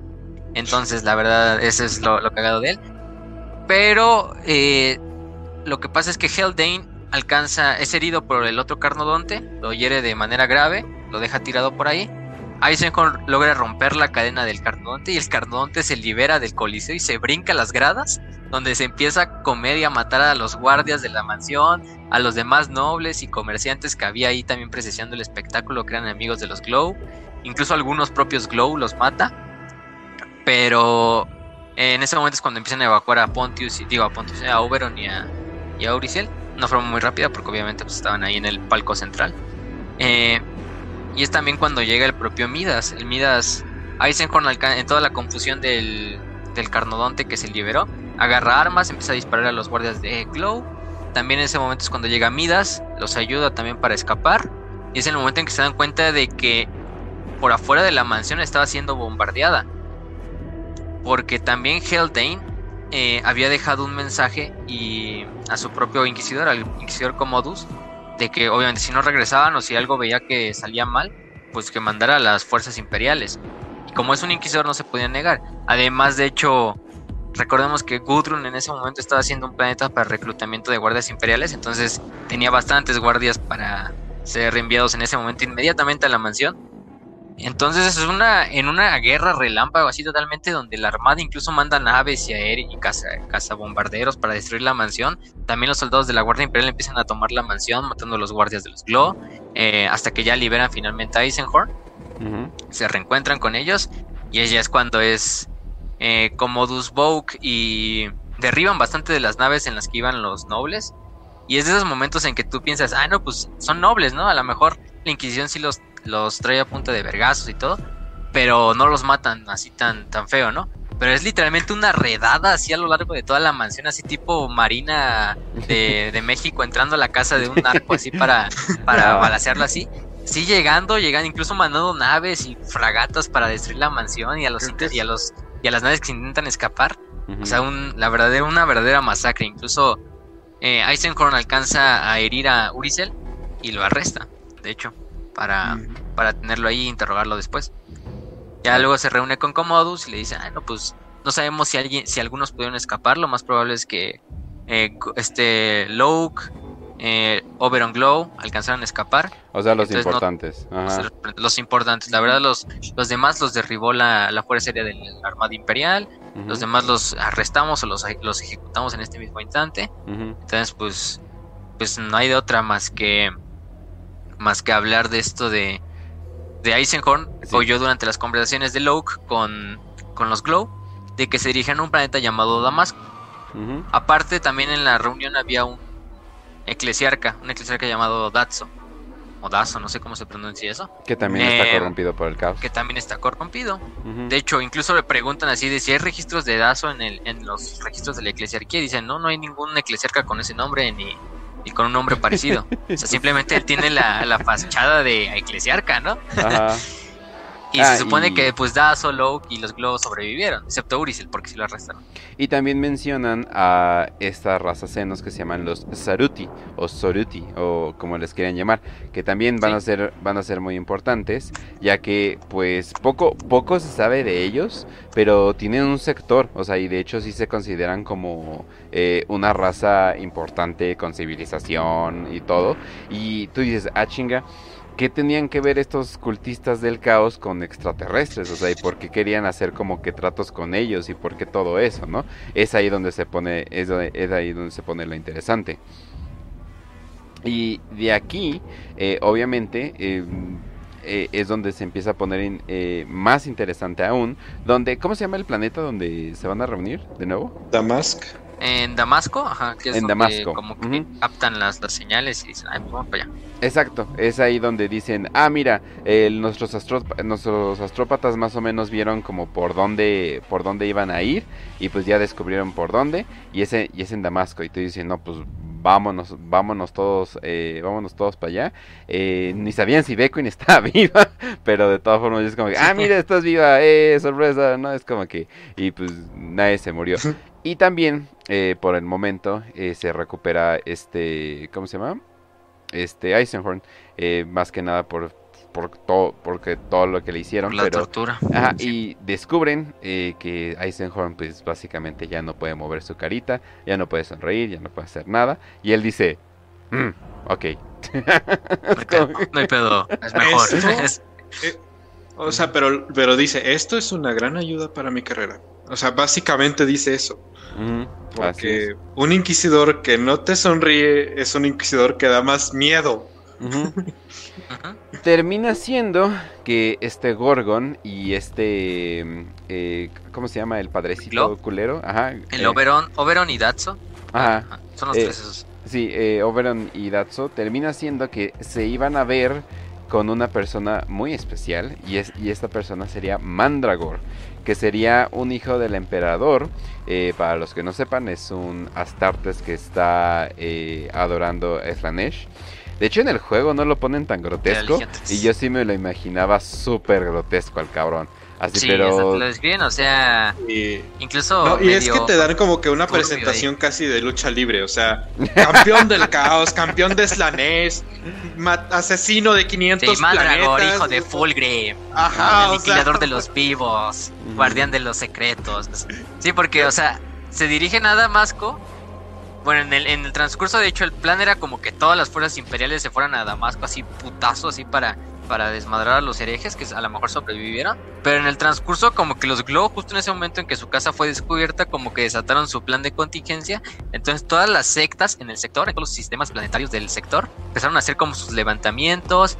Eh, empezaron incluso a secuestrar naves. Un, grupo de naves de la flota que estaba sobre Gudrun se escapó así como si nada, así de repente prendieron los motores de la disformidad y se fueron así a la verga, así, sin ni siquiera avisarle al almirante. Y entonces por eso la Guardia y la Armada Imperial se tienen que quedar en el sistema y en los demás sistemas para sofocar las, las, rebeliones cultistas, para sofocar también las, las estas como cultistas que están saliendo en el ejército, en la armada. Entonces también por eso Eisenhorn se va solo, bueno, con su equipo, Fishy, Amos, Beckwin, Midas, hacia, hacia Damasco, sin ayuda de, pues, de Commodus Boke ni de los demás inquisidores. Pero bueno, esto lo vamos a ver al rato al final del día van a llegar muchos más inquisidores. Muchos, muchos más inquisidores. Así es.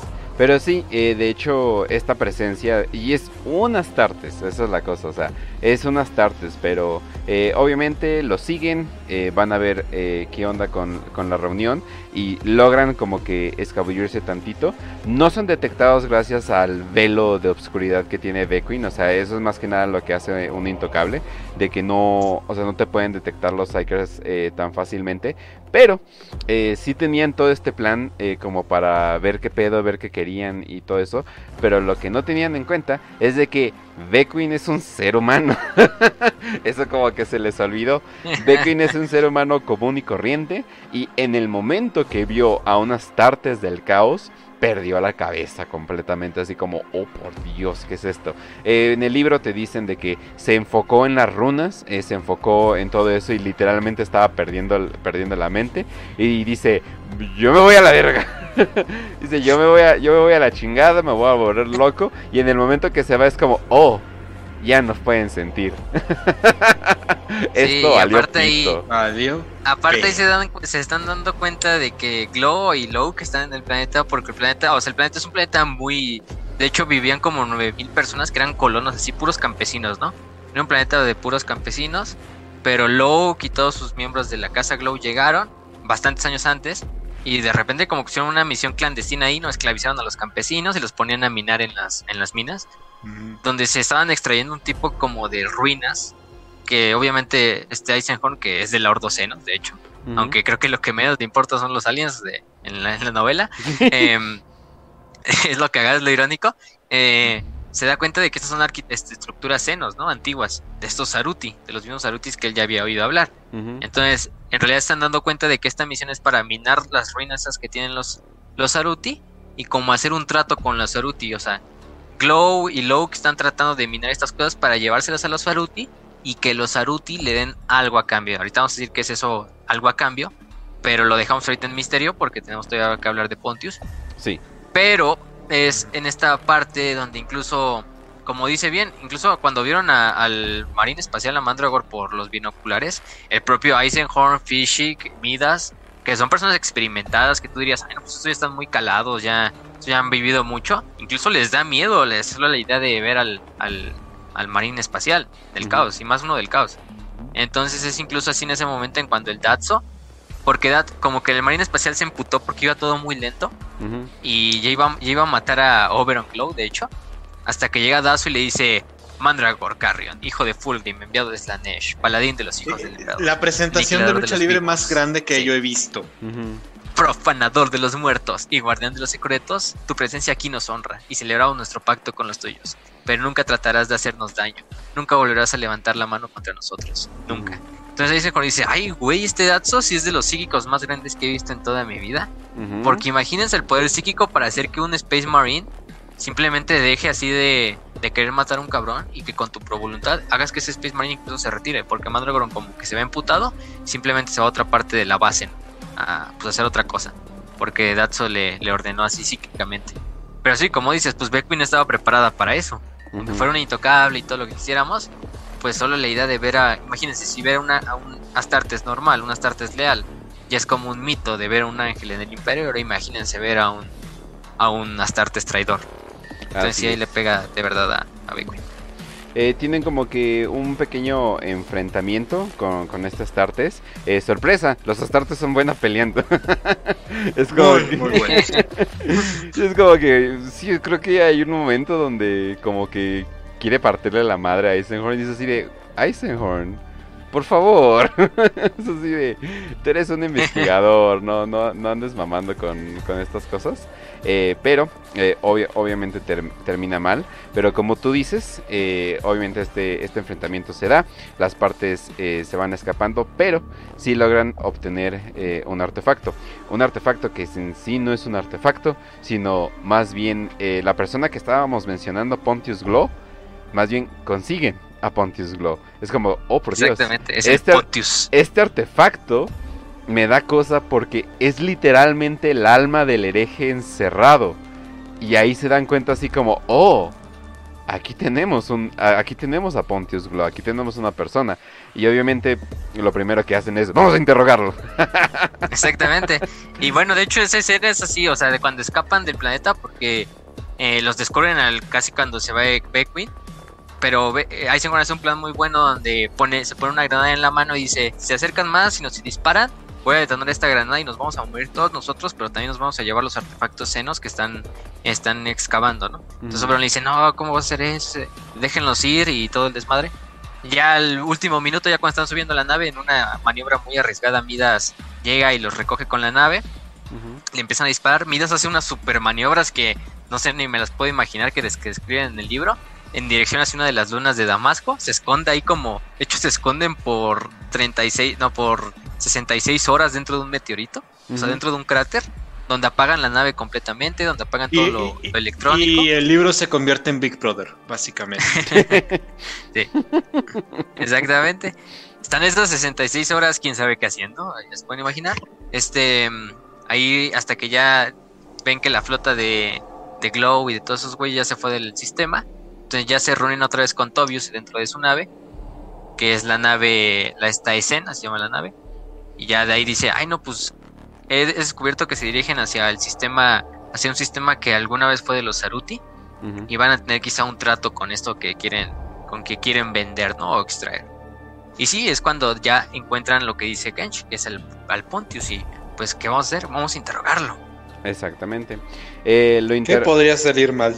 Lo interrogan porque, o sea, es, es un objeto, o sea, literalmente no tiene maneras de defenderse ni nada por el estilo. Entonces, pues sí, eh, suelta la sopa y pues más que nada les dice que ya, o sea, ya habían tenido tratos con los Aruti, eh, pero... Y, de- déjenme ver si me acuerdo bien, pero aquí es donde ya mencionamos el dichoso artefacto, ¿verdad?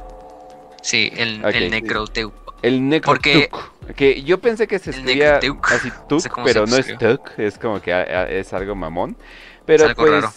termina siendo que estos, eh, ¿cómo se llama? Mm, Estos, estos Saruthi tenían eh, un Necrotuk. Eh, este Necrotuk es un artefacto increíblemente poderoso eh, que yo creo que es una referencia al Necronomicon. O sea, las referencias son como que muy parecidas. la fuerza del, eh, del libro es como que muy parecido. Y pues esto es artefacto del caos. El mero hecho que exista es una amenaza para toda la galaxia. Es ahí donde ya empiezan a tener como que algo de importancia. ¿no? Exacto. Y ahí cabe decir que pues es que el Necroteuco ya se conocía desde la historia imperial desde hace mucho, pero todas las copias fueron destruidas por bastantes inquisidores a lo largo de los siglos ¿no? y de los milenios. pero una última copia la tenían en posesión los Saruti. Una última copia escrita en lenguaje humano, ¿no? porque vamos a ver que ellos tienen otra copia.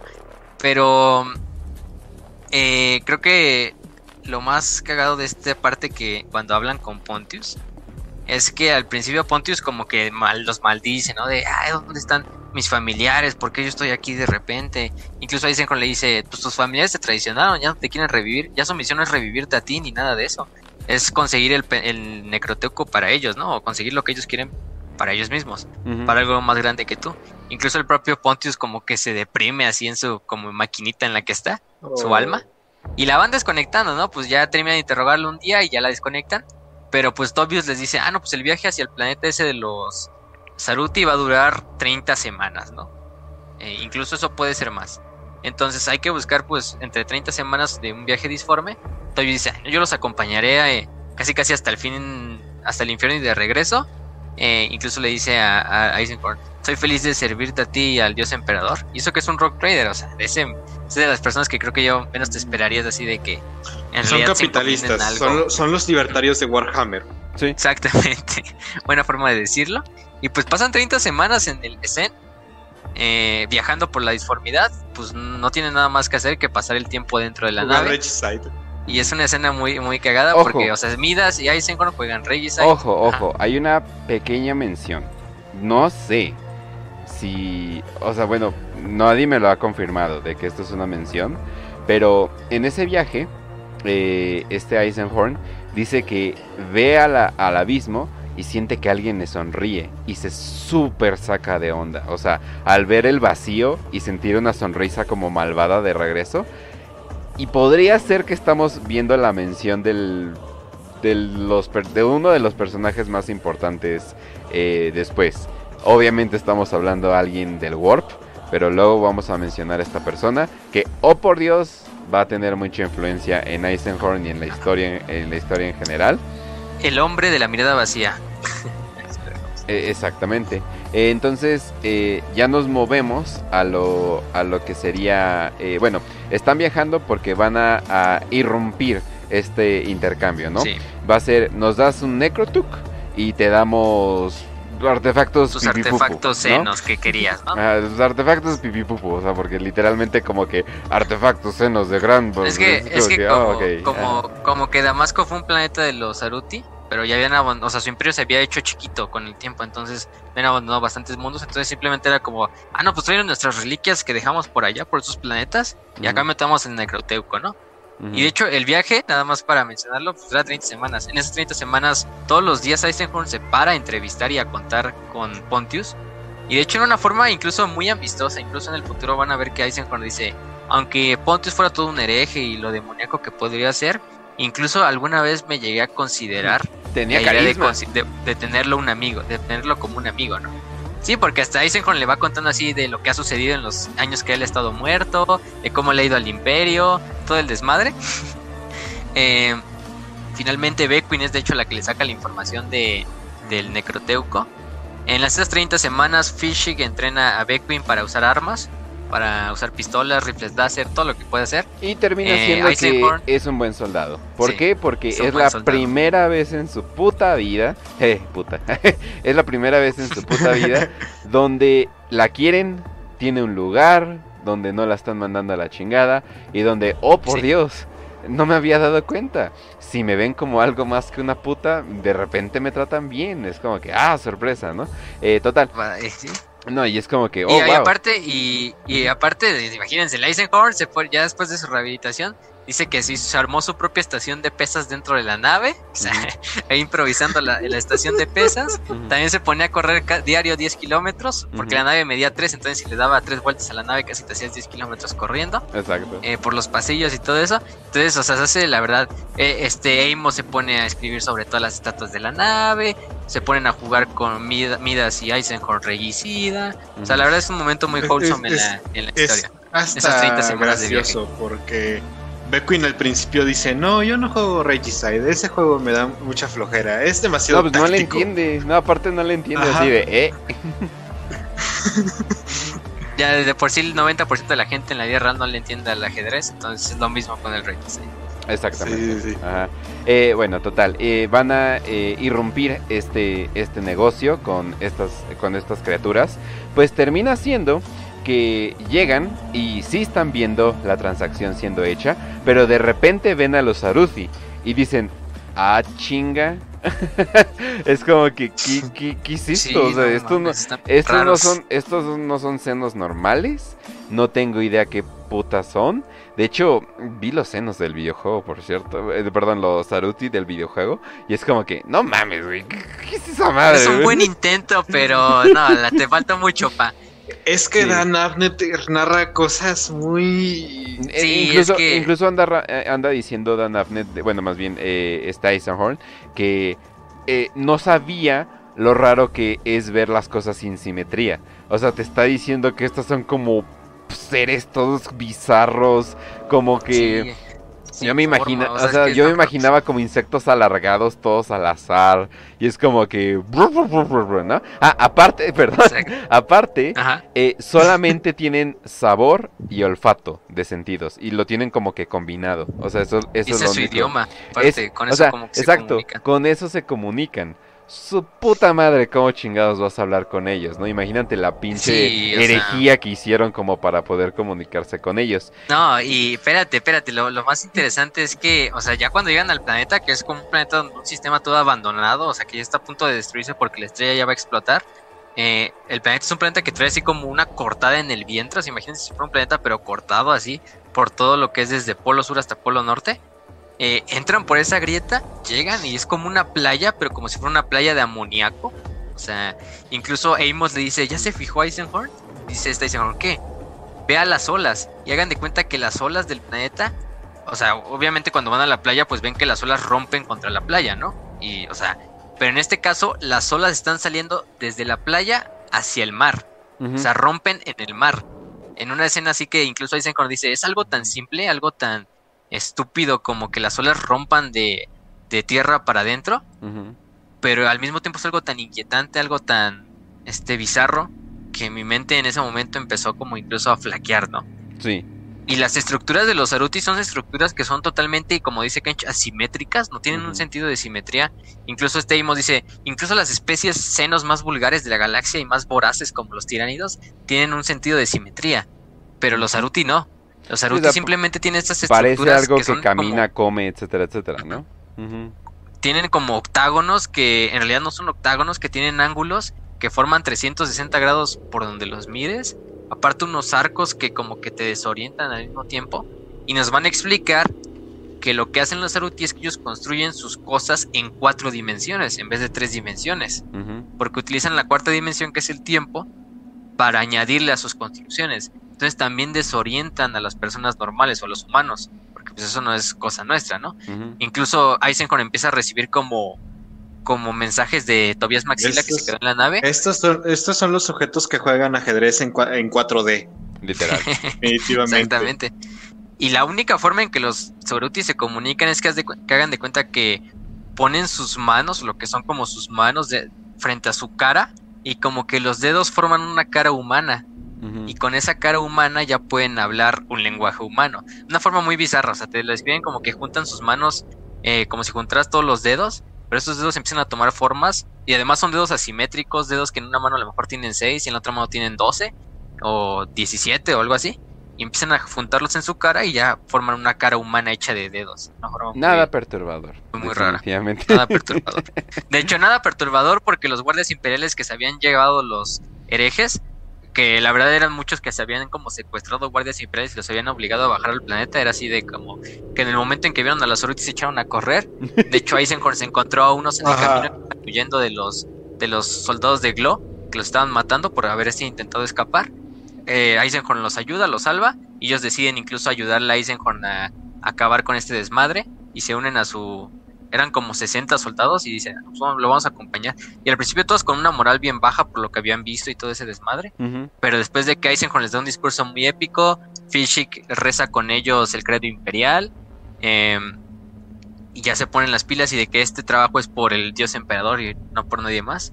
Ya se ponen al camino y ya se encuentran en esta reunión central, donde está el... De hecho, incluso Eisenhorn, Fischig y otro de los soldados que se habían encontrado se visten como los soldados de Glow y se meten al centro de la reunión. Entonces ya están ahí a punto de, de cometer esto. Ya están haciendo su, eh, su, trans- su transacción, su intercambio. Eh, están a punto de hacerlo y obviamente ellos llegan y, e interrumpen, e interrumpen esto, eh, obviamente con fuego, con, con poder. Pero obviamente tienen muchas, eh, tienen muchas ventajas. Eh, los Aruthi no son exactamente buenos peleando, pero tienen a Mandragor y Mandragor es obviamente a- alguien muy, muy, Muy, bueno peleando. Sí, o sea, muy no, y bueno. aparte, y aparte los, o sea, lo que hacen es como que echar el, de- o sea, empieza a disparar Reisenhorn para que todos los soldados de la Guardia Imperial que ya tenían miedo, como que se terminen de espantar y entonces también maten a los soldados de Glow y se haga una super confusión en la que nadie sabe contra quién están peleando. Sí. Incluso los Aruti, los Aruti se espantan y como que le empiezan a disparar también a los hombres de Glow, o sea, pensando que ellos lo están traicionando algo así. Incluso le disparan a Mandragor y uno de los Aruti es que disparan como un tipo de rayo psíquico que quema así las, la- o sea, quema un ser muy parecido a lo de los necrones. Incluso le queman todo un brazo y le pulverizan un brazo a Mandragor. Pero Mandragor se va así de frente, así ya porque el güey quería pelear. Pues es un Space Marine, imagínense. O sea, ese güey es, es como los Coomers. O sea, si no se le jalan en dos veces, eh, cinco veces al día no están a gusto. Es- con los Marines es lo, contra- es lo mismo, pero en vez de jalarse. Entrenando y peleando. Entonces imagínense, el Mandragor ahí se avienta contra los Saruti, empiezan a matar Saruti, algunos Saruti se echan a correr, se escapan, porque utilizan un tipo de portales como la telaraña. Exacto, entre todo este caos, y entre unos están yendo, otros están muriendo, otros, o sea, como que obviamente el trato ya se, ya se deshizo. Eh, en todo este pedo, como que hay de estos pequeños, eh, como que ojo de ojo del huracán, donde termina Eisenhorn, eh, y de repente como que, hmm, algo me está llamando, A- a- algo me está hablando, es algo como que muy extraño, y es el maldito Necrotuk. El Necrotuk literalmente como que lo está influenciando. O sea, y se supone que pues, este es un Psyker poderoso, pero el Necrotuk es demas- demasiado poderoso. Eh, total. E inclusive, eh, hay algo que me gusta, esto viene un poquito después, donde es así de, no, pues ya hay que destruir el Necrotuk, ¿no? Y es así de, hmm, ¿y, y si leo una página? Es como el anillo del Señor de los Anillos. El Ajá. anillo Sí. único, así de, tíralo a la lava, Isildur, y mejor, y mejor me lo quedo. y Sildur así de, Es que se me ve muy bonito. Ajá, entonces... Sí, de hecho, Eisenhorn le, le- al principio dice, ay, no, es que quiero abrirlo para leerlo. Y Así que, que, ¿qué tal? Tanto poder. Pero también con su propia este voluntad poder- se está resistiendo. O sea, es, es un te- es un texto del caos. O sea, imagínense, simplemente con la idea de, de Eisenhorn cuando lo toca, o sea, con la mano desnuda, porque no traía guantes ni nada. Simplemente lo agarra y es en ese momento en que como que ve la disformidad, le empiezan a llamar miles de voces de ábreme, ábreme. Ujú. No, y, Entonces, y es sí. que Eisenhorn además lo, lo narra como es que tanto poder debería de tener, debería de pertenecerle al imperio de la humanidad. No deberíamos destruir tanto poder. Y es un puritano y... Y- literalmente se volvió radical en un segundo. Es como que... ¡ah! Ajá. Así de, bueno, ¿y, y por qué yo lo tendría que tirar, no? y si Es le doy una que- miradita. Ah, y si le doy una miradita, pero rápidamente dice, ¿ni madres? Eh, ni madres, o sea, ya estoy sintiendo como que la influencia y quema el Necrotuk, ¿no? Y tú dices así de, bueno, ya se acabó, excelente, muy bien. ¿no? Pero Muy lo, bien. que lo quema de una forma muy, muy, muy cagada. O sea, hagan de cuenta que en ese momento en que esté casi leyendo y casi abriendo llega Mandragor y simplemente porque Mandragor le mete un super golpe en el hombro con un hacha, pero una herida que casi se está desangrando a Eisenhorn del madrazo, o sea, de milagro no lo mató porque Eisenhorn al, al último momento alcanzó a desviarse un poquito y la fuerza del golpe le dio en el hombro, casi le vuela el brazo, o sea, del madrazo. Eh, ya va, ya va a terminar de matar a este Eisenhorn y es cuando este Mandragor agarra el pergamino y se queda así también como pasmado, ¿no? Por lo que está viendo dentro del pergamino. Y es en ese momento que se queda congelado este Mandragor, así pasmado viéndolo, que Eisenhorn aprovecha y con todas las fuerzas del mundo hace que le corta la cabeza a Mandragor. Mandragor pues se muere porque incluso un Space Marine no sobrevive Sí. a eso. o sea. este, Sí. eh, y de repente el cuerpo de Mandragor empieza a quemarse Nada más de tener el necroteco en la mano y se- hagan de cuenta que la parte central de su armadura se vuelve como un mini horno en el cual se está cociendo su carne, se, está, se están saliendo llamas disformes y todo. Y es cuando ya Eisenhorn agarra un pedacito de metal, porque en ese momento es cuando llega Oberon Glow y le dice, dámelo, ¿no? Y le apunta con un arma. Y el Oberon le dispara con una caja de proyectiles por accidente. Y de repente explota la caja de proyectiles, saca volando a Eisenhorn, pero un pedazo de metal sale volando hacia Oberon y le traspasa toda la nuca y lo mata. Entonces, de una forma muy idiota, Oberon se mató a sí mismo. Eh, Este es la, el momento del libro cuando esto empieza a sonar la cancioncita de. Sería una buena, sería una buena, un buen montaje. Y ya es cuando dice este Eisenhorn, no, pues ya me voy a hacer de esta madre, lo agarra con una placa de metal para que no tenga el mismo efecto.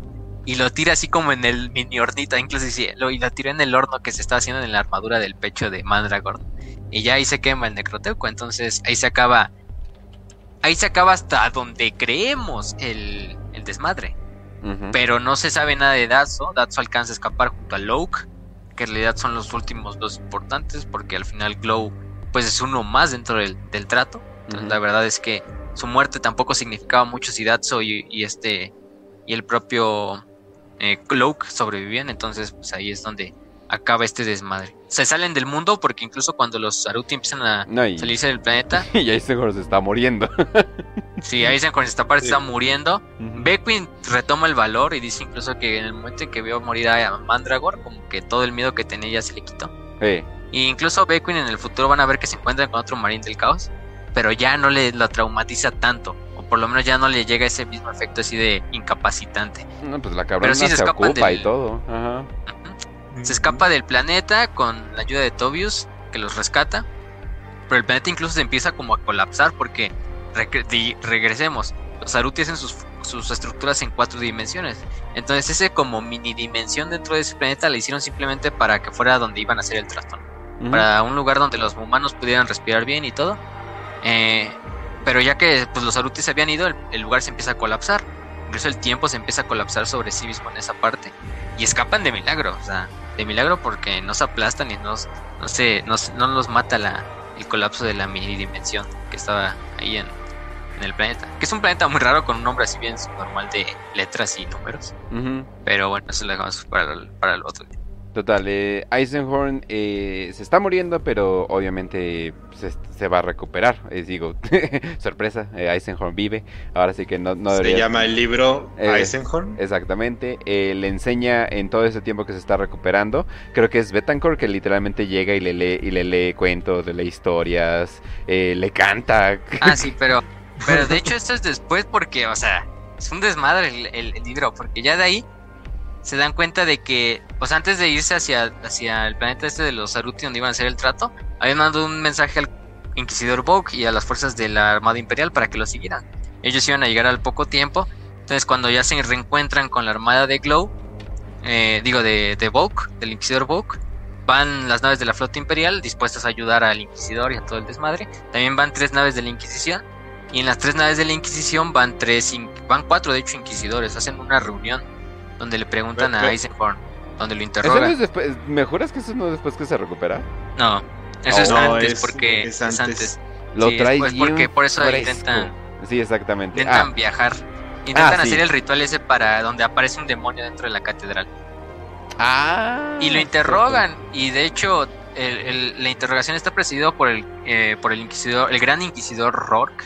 Alessandro Rourke, o algo así se llamaba, em, que lo interroga y le dice, ah, no, pues por mí estuvo bien que hayas destruido el, el necroteuco.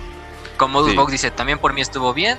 También su amigo Titus Endor, que es uno de sus dos grandes, uno de sus grandes amigos, que So- también es inquisidor, le dice. Solo hay dos Solo inquisidores, que es Molitor y otro que se llama, hay con un nombre que es como Shaipe o una cosa Ah, así el, importante rara. es, el importante es Sí. Molitor. El Molitor Ah. Sí. le dice, eres un hereje. Es como, Eres ¿eh? un pendejo por no haber destruido un artefacto demoníaco. Ajá, es así de, eres un hereje, ¿cómo pudiste haber destruido eso? Tenía un chingo de información, la Inquisición lo pudo haber usado. Y hasta Endor se le queda viendo así como, ah, ¿perdón? Güey, ¿Perdón? está loco, güey. No es así de, a ver, mira, eh, yo te apoyo, estuvo muy bien que lo hayas destruido. Tú, cabrón, tú, Molitor, no tengo idea si eres un inquisidor. Así de plano se lo dice. O sea, así de, mira, yo estoy dudando de ti. Es como que no sé qué chingados estaba Ajá. pensando de que eso sería una buena Sí. idea. Y Molitor así de, "Ey", así como que... eh, Al yo- final de todo, el que decide es el gran inquisidor Alessandro Lork. ujú. Y dice, pues por mí estuvo bien. la verdad, hiciste lo correcto. Y tú, Te Molitor, rifaste, mejor cállate el hocico, casi, casi. y aparte también estaba un miembro de la Death Watch en la, en la, en la reunión. Y el Sí, almirante de la un Armada bibliotecario. No, Ujú. es, un capi- es un capitán, pero el bibliotecario luego entra cuando ya está Ah, Ah, ahí como en la recuperación. Sí, sí. Y es Ah, cuando ya dicen, ya, ah, no, pues estuvo bien que lo Mm. hayas destruido. Y de, y de hecho secuestran a Malahit, que es el, el güey de la pipa. El güey de la pipa que dijimos hace rato, que es un arqueocenólogo. De hecho, él fue el que guió a Oberon y a Loke hacia las ruinas de los Saruti. Él también tenía una parte en el teatro, en el trato. Y se supone Eh, que es lo el prisionero capturado. de Eisenhorn. Ujú. Sí, es el, es el prisionero de Eisenhorn. Pero Molitor, en una de sus pinches locuras, dice, ah, no, pues yo voy a interrogarlo. Y de hecho Eisenhorn tenía el derecho por haber sido el inquisidor que lo capturó, ¿no? Y por el cual era la misión. Pero ya cuando llega Eisenhorn se da cuenta de que están gritando en la celda de, de Malahit. Y cuando entras ve a Molitor que lo está desollando junto a sus servidores para interrogarlo. Y dice, ¿qué estás haciendo, estúpido? Y casi, casi Molitor, ah, no, es que este, pensé que tú estabas muy cansado por lo del viaje allá el te otro estaba- te estaba entonces haciendo- quise ayudarte. Te estaba haciendo el favor y es así de, güey, ya no tiene piel. O sea, literalmente Sí, lo dejaste sin Literalmente, piel. literalmente Eisenhorn llama a los médicos y a las enfermeras así de, traten a este hombre de inmediato. Y el médico, "Oh, este, señor, este hombre ya murió hace unos minutos, este Ujú. inquisidor. Ah. Y, y pues este Eisenhorn y los demás inquisidores se emputan de verdad con Molitor. Y de hecho, pero ahí sí dan un plan. Un plan para sacarle incluso al cadáver de Malahit información ya después de muerto. Y ustedes explicarán cómo. ¿Cómo está eso, no? Sí. Se reúnen todos en una capilla, todos los inquisidores, incluso algunos miembros de la Death Watch. eh, van todos los astrópatas de la flota, incluido el astrópata Lowing de Eisenhorn. Y hacen como un tipo, se llaman autosesiones. Es como que dos tipos de psíquicos, como que hicieran un viaje astral, dos psíqui- un psíquico, y viajara hacia los sueños o, a, o tocar algún objeto del cual quiere sacar información. Con ayuda de los astrópatas canalizan esa energía para que simplemente ese psíquico pueda entrar y sacar la información que quiere. y Entonces, por ningún eso que inquisidor llegó así de, oigan, ¿están seguros que las sesiones espirituales no son herejía? Ok, solo checando, ¿eh? Solo checando. Solo checando. solo checando. Y de hecho, y de hecho, el más puritano que es el gran inquisidor Alessandro Lork, Ujú. ese güey sí está así de, "Ah, yo lo, yo lo permito. Y entonces es en ese momento en que en de, este Ok, bueno, está bien, ¿no? os lo permite en este caso. Ajá, exacto. Pedo, pedos de la Inquisición no lo entenderías. Exacto. Pero, Ajá. pero hacen este ritual en el cual se introducen Eisenhorn y el Inquisidor Commodus Boke dentro de la mente de Malahit, del cadáver de Malahit. Lo interrogan a Malahit, le dicen de todo lo que él quería conseguir. Y de todo las este pocas desmadre. escenas eh, de exposición que Ajá. como que sientes así de ah, o sea, como, como que empieza a, form- a agarrar forma todo y la neta sí, sí lo hacen bastante bien y pues más que nada les dicen que ellos estuvieron en contacto con el Necrotuk. El Necrotuk, eh, por alguna u otra razón, eh, tuvieron contacto ellos eh, con, este, con este aparato ancestral, literalmente.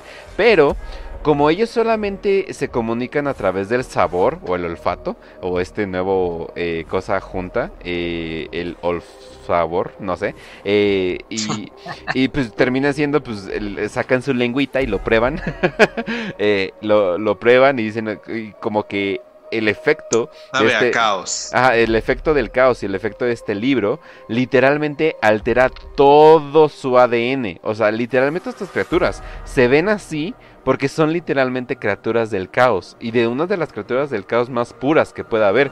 Donde su ADN, literalmente Necrotuk, o sea, las escrituras del Necrotuk las tienen en su ADN. Todo lo que tienen, eh, toda su civilización fue afectada. Y no era un planeta, eran varios planetas. eh, los cuales Sí, tenían. es- Y todos, y se pasó como un virus. O sea, el caos se pasó como un virus a través de todos ellos, porque la única manera de comunicarse era, era hacerlo de esa manera. Entonces, eh, todo lo que pasó, eh, que por cierto, el güey como que se pone muy abierto, es como que, eh, pues ya, ya estoy aquí, ya les voy a saltar estoy toda la pinche sopa", pues como que, eh, chica su madre. Y ¿no? además-.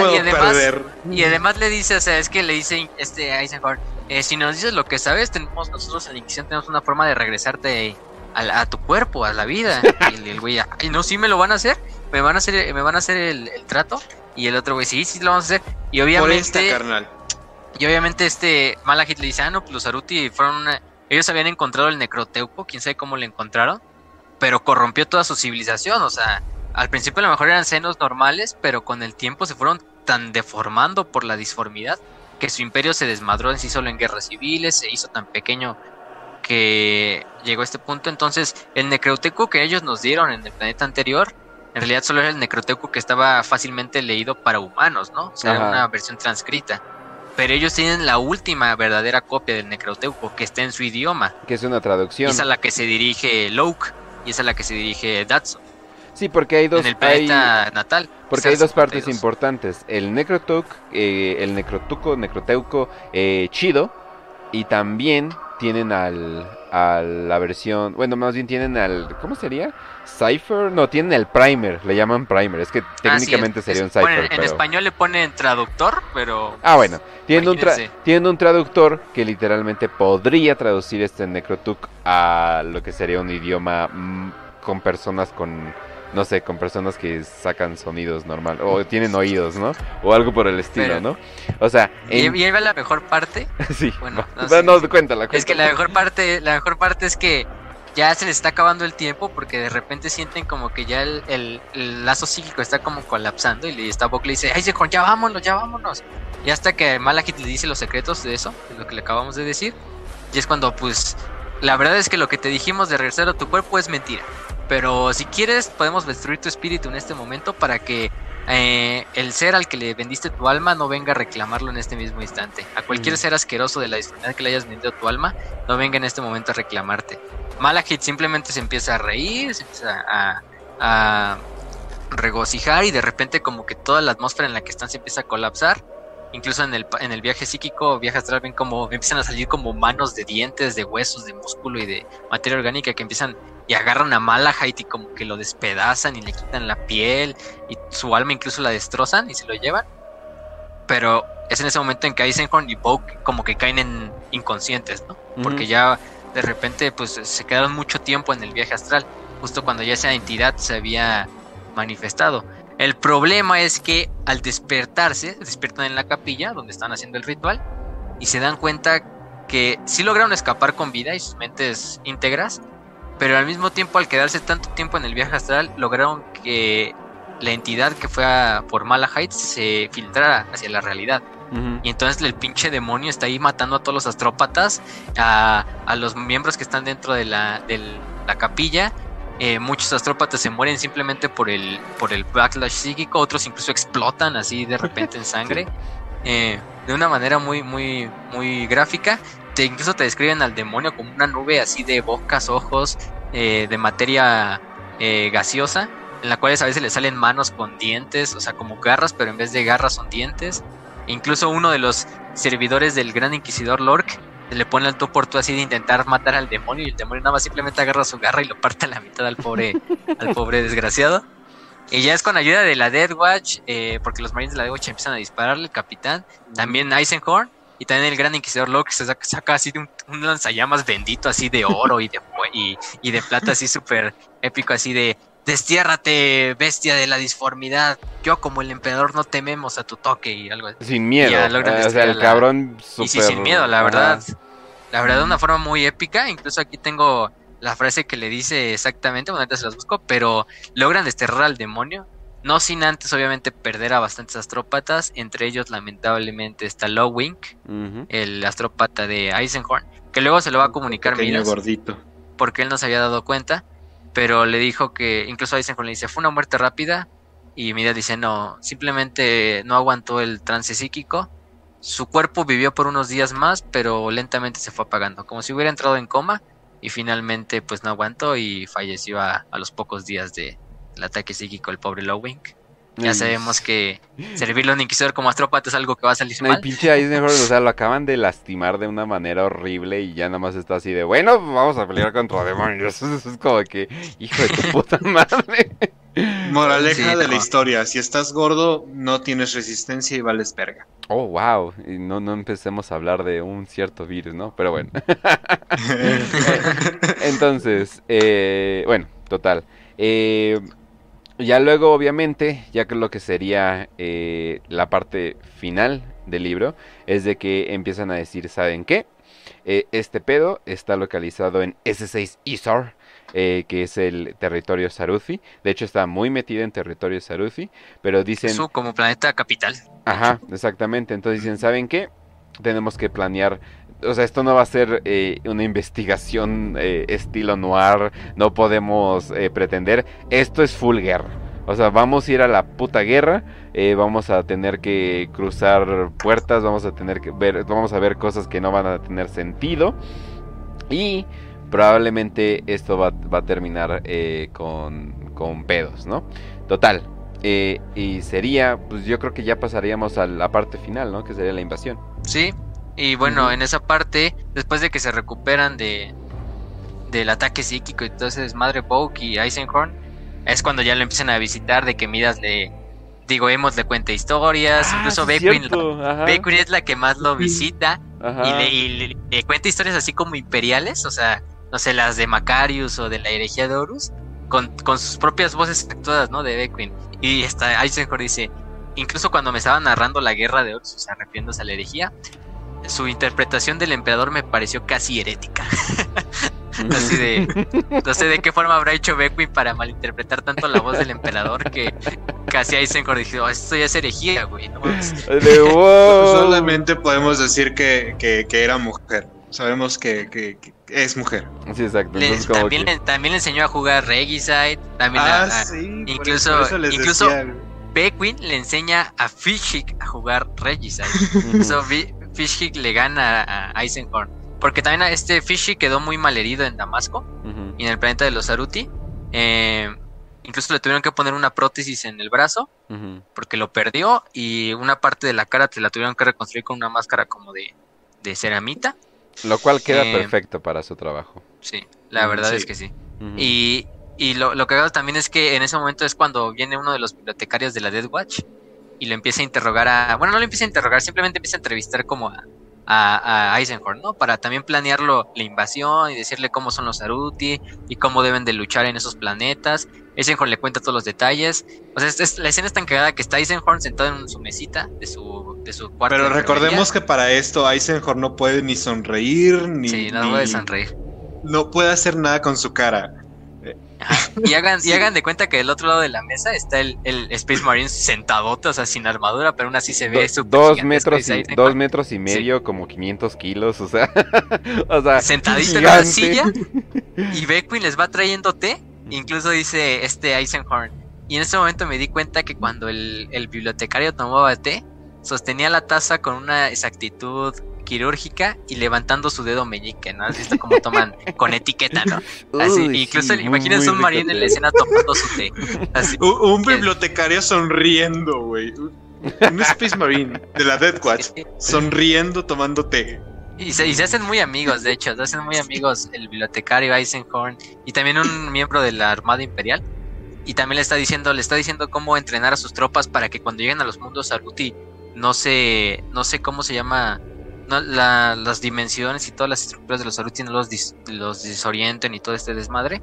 También los pocos soldados que sobrevivieron al planeta este de los Aruti anterior, eh, les dice, esta dice le dice, yo quiero que estos güeyes me acompañen a mí y a mi equipo durante la invasión. Entonces, de hecho es algo que les sube mucho la moral a esos pobres soldados, que eran reclutas básicamente, o sea, eran jóvenes como de 20, 25 años, que ya habían visto bastantes horrores, pero incluso Eisenhorn los escoge. Em, incluso ya hasta, hasta el propio hasta el propio eh, bibliotecario le pregunta, ¿y cómo mató al Space Marine, no? Bueno, pues le corté la cabeza y así, así, así.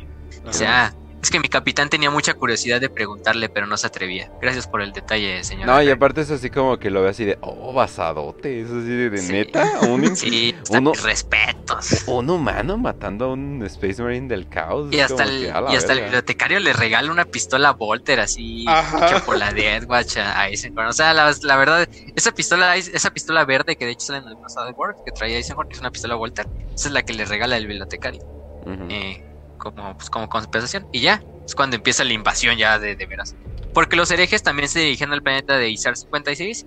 Ya la verdad les valía madres los Aruti. Ellos también iban a matar a los Aruti, pero aparte sacar el artefacto que ellos querían. Y entonces también iba la contrainvasión. De hecho, el capítulo del libro se llama eh, Invadiendo la invasión. Porque los herejes ya están invadiendo a los Aruti. Y es cuando llegan los, los de la, la Armada Imperial y también invaden, destruyen las naves de la flota de los herejes y ya desembarcan en el planeta.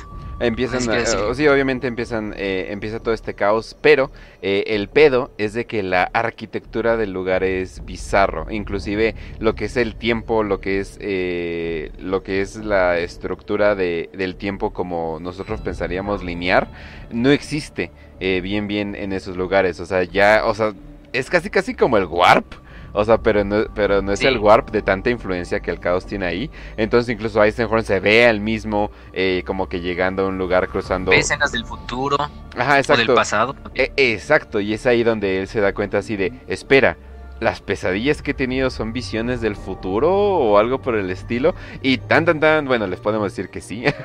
les podemos decir que sí. hay muchas profecías en todo este libro. Lo cual significa que Dan Abnett sabía bien, bien cuál era la historia desde el principio. Lo cual mis respetos. Sí, es, que, es que ese güey escribe sus novelas. Dan escribe como cinco novelas desde antes. Ajá. Ese güey lo tiene pensado todo desde muy temprana, muy temprano. Pero en la invasión, de hecho, es muy interesante porque, o sea, en la invasión ya los acompaña creo que lo acompaña Midas, lo acompaña. No, Fish se queda en la nave porque está todavía pues, recuperándose de sus heridas.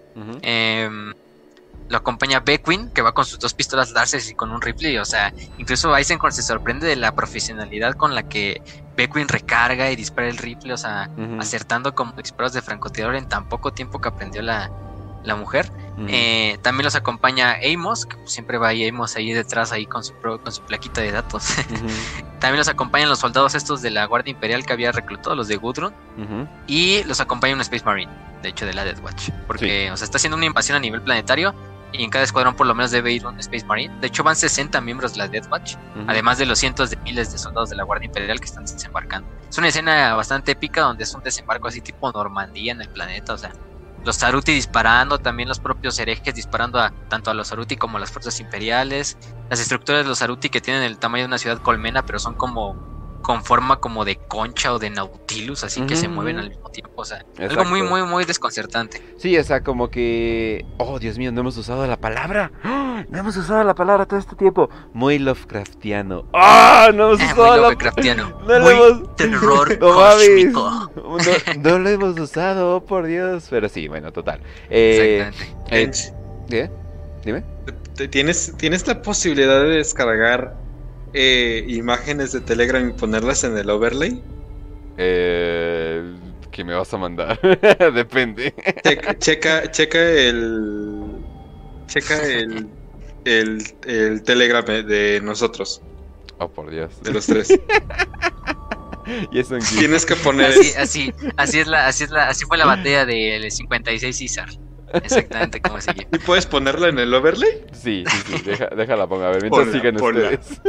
Mientras, mientras les sigo. De hecho, también en el camino se encuentran a un hijo del emperador, a otro de los hijos del emperador. Que también los hijos del emperador pues estaban emputados de que Glow y Loke no habían... Nos mataron un campeón. y no hayan dado parte de su trato, que ellos también querían conseguir el Necroteuco, entonces también mandan sus Space Marines. De hecho, es una escena muy épica donde al principio, de hecho, es algo muy cagado porque el Space Marine de los propios eh, ¿cómo se llama? De la Death Watch, no, no puede compensar lo distorsionado que está la realidad en el planeta. Eh, o sea, está disparando, pero casi no le da los objetivos, y eso que es unas tartes. Incluso los guardias imperiales aciertan más objetivos, ajá, y de la Death Watch, aciertan más objetivos, incluso ahí se ríe así de, incluso, incluso, y así dice, incluso unas tartes de la renombrada Death Watch no da una en este plano. Es algo, es algo irónico, ¿no? No, pero al parte sí, güey, como. Pero sí dice, no da una. o sea, una cosa es que yo, es que yo falle. Y una cosa es que la Guardia Imperial está dando. Y yo estoy cagándola ahí. ¿Qué pedo? ¿Qué está pasando? No, sí. Y, no solamente es Guardia Imperial, Guardia recién reclutados. Recién reclutados, o sea, jóvenes de 20, 25 años, 30 máximo, o sea, chavillos. Eh, matando, eh, matando derecha e izquierda y estuve así de pum y le matando Sí, de hecho, al principio el, hijo del emperador tiene ventaja porque le dispara al Space Marine de la Death Watch, saca de balance y se cae hacia un pozo de agua, el, el miembro de la Death Watch. Pero ya cuando el, el hijo del emperador va a matar a Beckwin y va a matar a Eisenhorn, llega otra vez el de la Death Watch y se empiezan en una pelea de puños así bastante épica de Space Marines. Hasta que ya finalmente eh, gana el. Bueno, también con ayuda del propio Eisenhorn logran matar al Space Marine y siguen su camino. Ya, pues creo que. Ahora tú sigue, Kench. Sí, creo que sí, ya vamos el último. Sí, ya, eh, aquí está, ok. Sí, ya, ya después de todo esto, eh, ya llegan a encontrar el Necrothuk eh, de allá, que ni siquiera parece un libro, o sea, y es oh, sorpresa, obviamente. Una piedra nada más. Ajá, o sea, es como, sí, o sea, como que no tiene nada especial, pero sigue teniendo la influencia de, oh, como que tiene, tiene todo este spooky alrededor de él. Eh, Incluso el cuarto donde está es como puramente caos, o sea, hay carne, hay miembros, o sea, no es como las estructuras de los Aruti que, o sea, se ven orgánicas, pero son como esos materiales que ellos usan, sino, o sea, se ve hecha de carne, de huesos, de cráneos, de ganchos, de metal, donde está el propio Necroteuco. Y lo cual no tiene sentido. O sea, lo cual no tiene sentido, pero nada alrededor del Necroteuco tiene sentido. Y es donde encuentran el, el, el ah, perdón, el Necrotuk. Y es donde tan tan tan el güey que todo el mundo sospechaba que era un traidor es un traidor.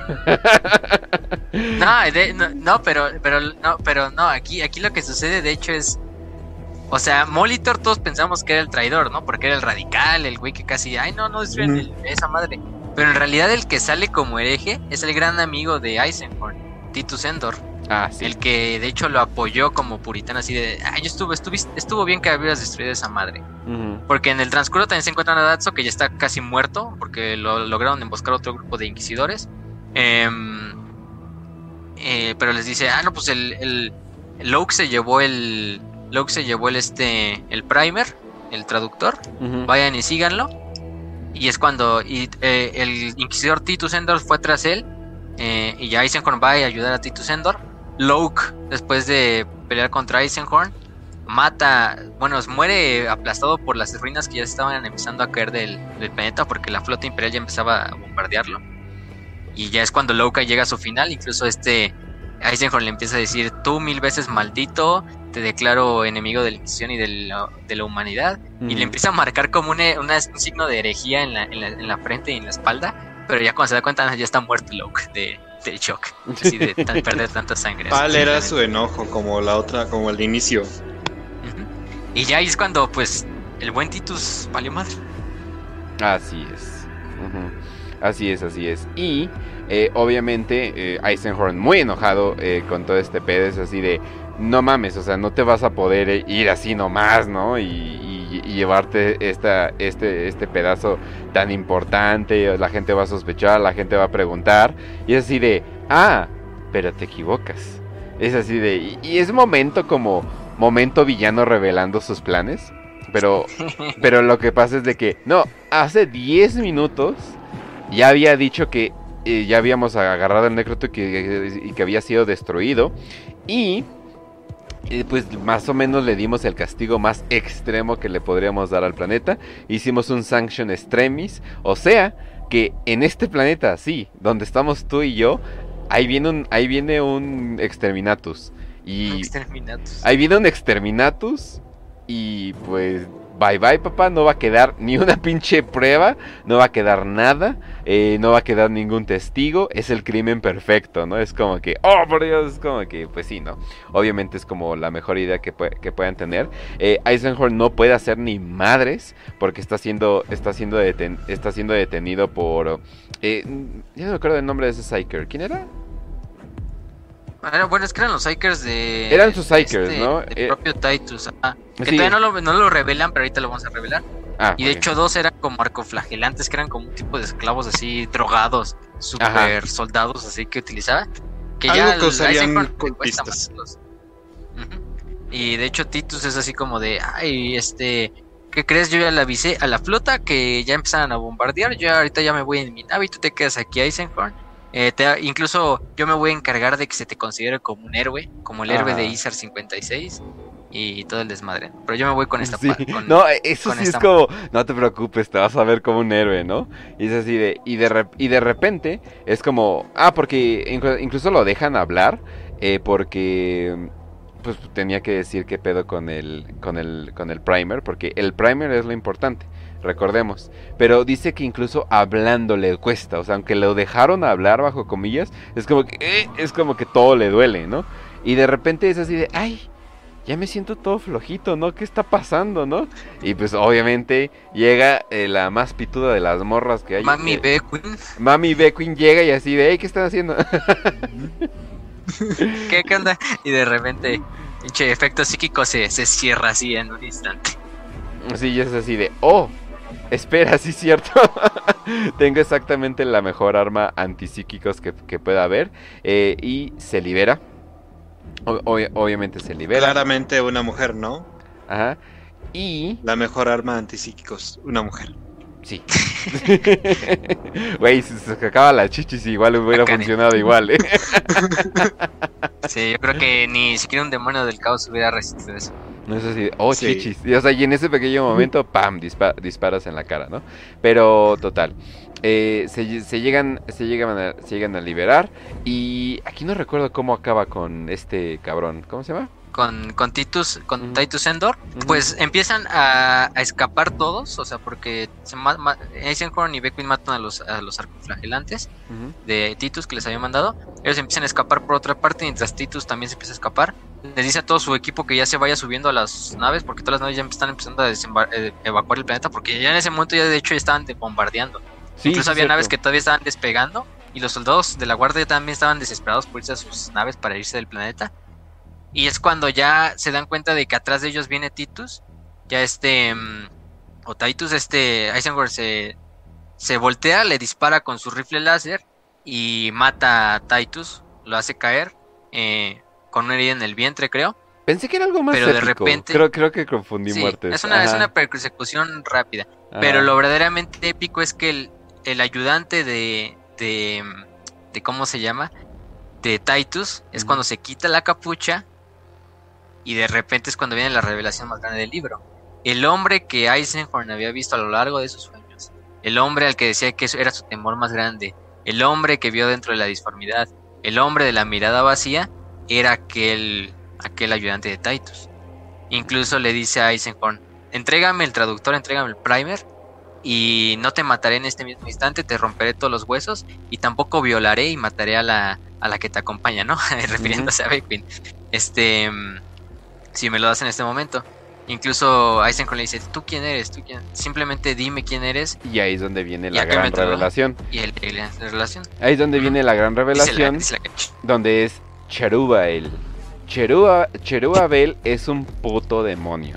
Es un demonio eh, increíble. y no cualquier demonio. No, príncipe exactamente. Es un príncipe demonio increíblemente poderoso. Y, y tú dices, ah, caray. O sea, bueno, no me sorprende que esté metido. No me sorprende que esté metido en estos pedos. Pero ni siquiera él puede traducir este libro, ¿no? O sea, necesita el cipher. Es inútil. Este, este Necrotuk es inútil completamente sin eso. Y pues Eisenhower dice, ah, ¿lo quieres? Y ¡pum! y, y pum, lo rompe, lo rompe, lo hace mierda y Cherubael así de, pues bueno, Mm, al fin, al, fin, al, fin y al cabo ni lo quería, ¿no? Pero aquí Y viene... nos volveremos a encontrar. No, pero Le dijo casi, casi. También, también viene una revelación, sí, o sea, porque él se puede ir al Warp y ya, o sea, o sea, como que, o sea, uy, van a exterminar el planeta, uy, qué miedo, ¿no? O sea, no mames, no, o sea, él se puede ir y ya, ¿no? Pero de, literalmente le dice, ¿quién te creó? Y él dice, me creó la Inquisición. Y es como que, ¡ah, chinga! ¡ah, caray! Oh, shit. Y es cuando Eisenhorn hila, hila los hilos y dice, ah, pues entonces eres un poseído, un demon host, que es el- la palabra que utilizan en, en inglés, que está más épica que en español. Ujú. O sea, eres un poseído, que es básicamente cuando esclavizas como a un demonio, una entidad de la disformidad. Obviamente utilizas un cuerpo de un humano o de cualquier otro ser vivo y metes el alma del demonio dentro del- de la persona. Entonces ya se vuelve un poseído, ya te sirve a ti, porque aparte le pones sellos de purificación, O sea, lo esclavizas, así, básicamente. y lo esclavizas y básicamente te sirve. Incluso el demonio no puede desterrarse la disformidad hasta que destruyan su forma física. No, Entonces, y- aunque él quiera, si no lo destruyen, está todavía esclavizado al inquisidor. es, está esclavizado a las órdenes que tengan, pero cualquiera que ha hecho este tipo de gran ritual tuvo que haber sido un güey súper eh, vergas y súper, eh, o sea, la energía que toma esto, los recursos, el conocimiento, o sea, esto, o sea, esto no es cualquier inquisidor. Entonces, y bueno, obviamente eso va a ser eh, muy importante después, pero esto es más que nada de otros libros. Más que nada te están como que presentando un personaje que va a ser más relevante aquí. Y Cherubael no los mata. Porque dice, eh, se van a morir en cualquier momento. O sea, es como que, o sea, este, este Sí. planeta va a valer vergas. Pero pues bueno, bye. No, y aparte, está un poquito debilitado porque está con Beckwin. Y Beckwin es un, o sea, literalmente antipsíquico, anti-warp, antidemonio, o sea, anti, anti todo eso. Aunque Beckwin sí está cagada de miedo. Esto sí. sí o sea, lo cagado es, que... Lo cagado es que incluso el Cheruel dijo, la voy a violar. Imagínense esa escena. Eso es imposible para un demonio, aunque él diga que lo va a hacer. No sé cómo le iba a hacer el pobre, el pobre Cherubael. Sí, sí, con hombres Pero... estolía la cabeza. Ray Buffen, Ray Buffen el Cherubael, pero mucho eh, Viagra, eh, Viagra demoníaco o algo por el estilo. Exactamente. no importa que no quieras seguir cogiendo, vas a poder. No hay te hace invulnerable al, te hace invulnerable a los intocables por 20 minutos. Exactamente, ¿no? Obviamente esto los caga y pues dice, no, pues qué pedo, no, pues ya nos vamos a morir a la verga. Y es donde llega eh, Betancourt y Betancourt eh, lo salva. Es como, así es como que, pues, obviamente. Qué conveniente.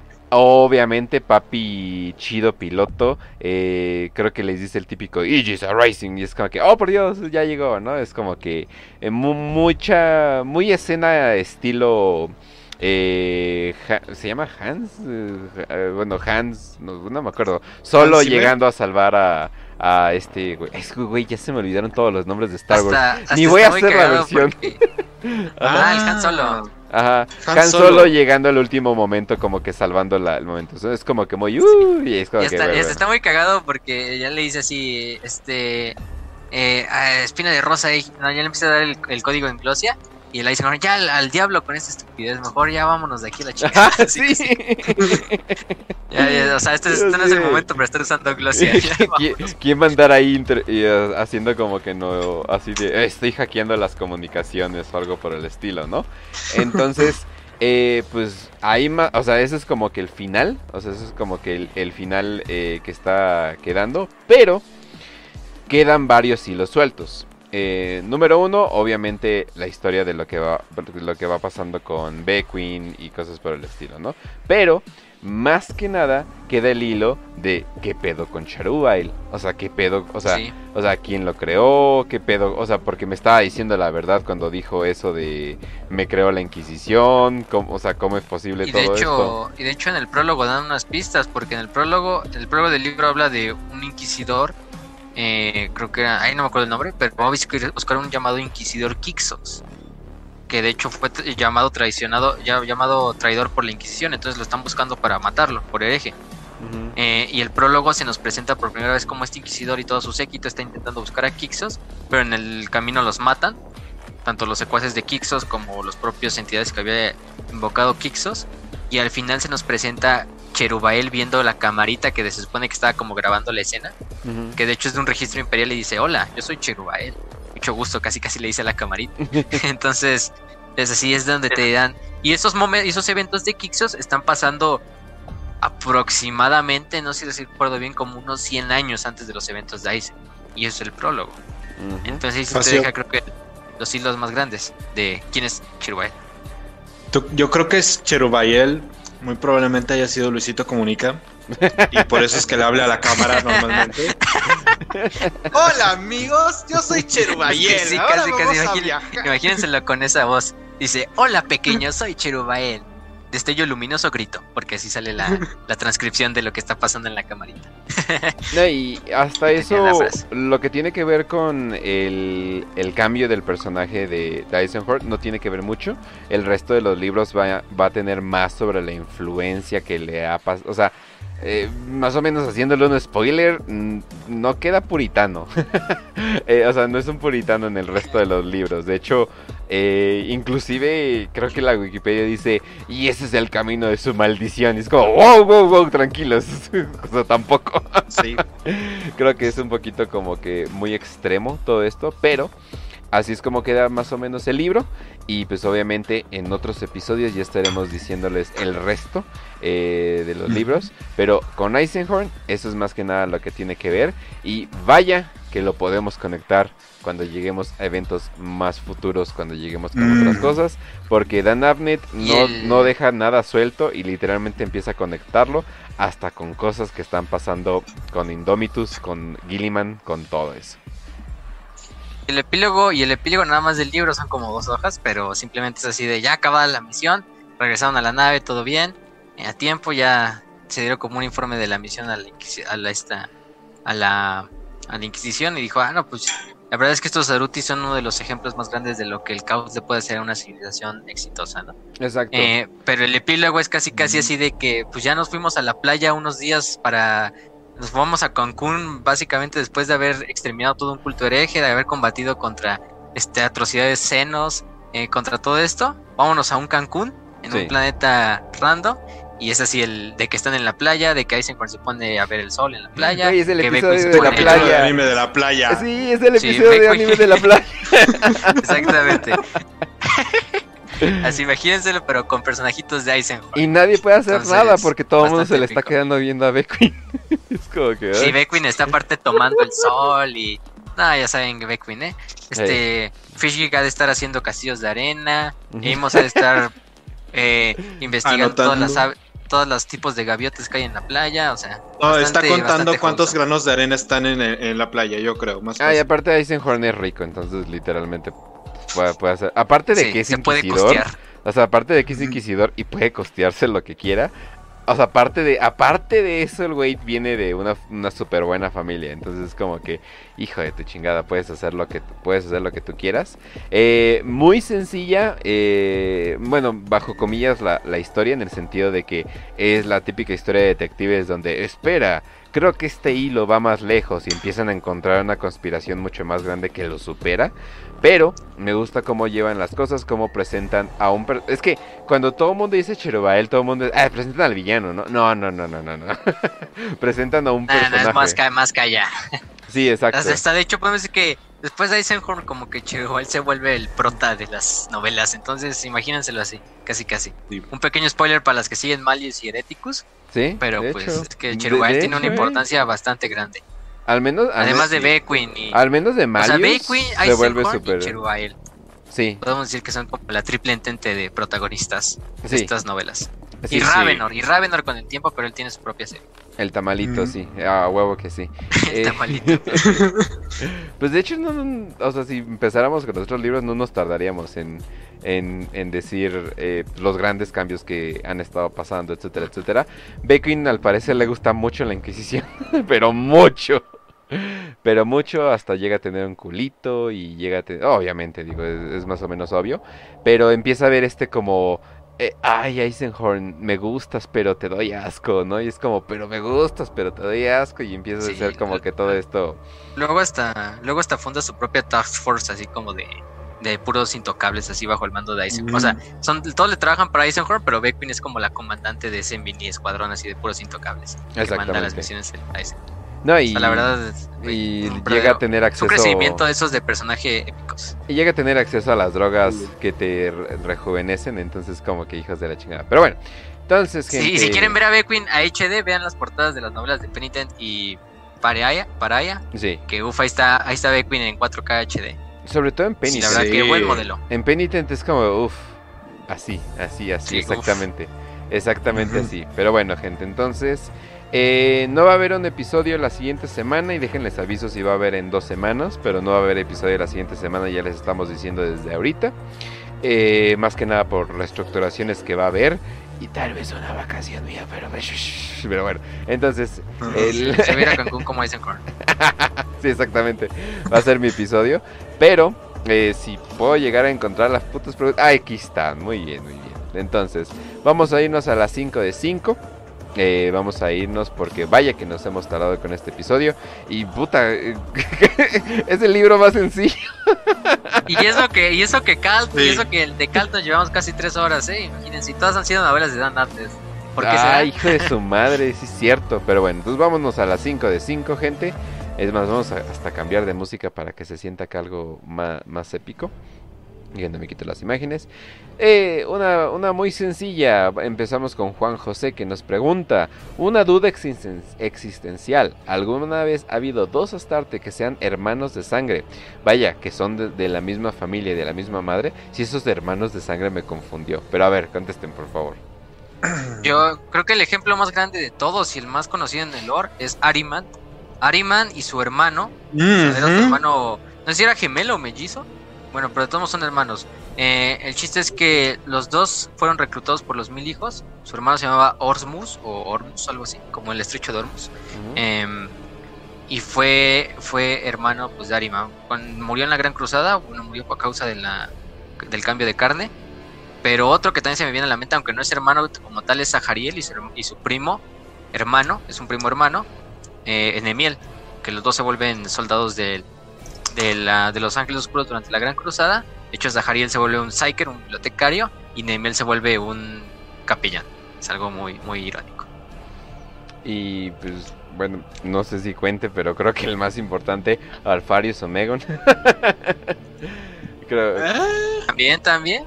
Pues sí, o sea, técnicamente son gemelos y... Ay, no quiero contar esto porque también, de hecho, hasta esto tiene que ver con Eisenhorn. O sea, para la gente que diga, ay, Eisenhorn no está en, en el centro de la historia, pues al parecer sí. Oh, pero sí. la última información que escuché contradice algo de Alfarius. Es como que, ok. Entonces, no vamos a revelar, pero obviamente la vamos a revelar después con... con... No busquen Séquito Imperial de Eisenhorn. no, exactamente. Eh, el que mora en el abismo también una rápida dice, ¿el rey amarillo tiene algo que ver con la legión de los condenados? Oh, por Dios.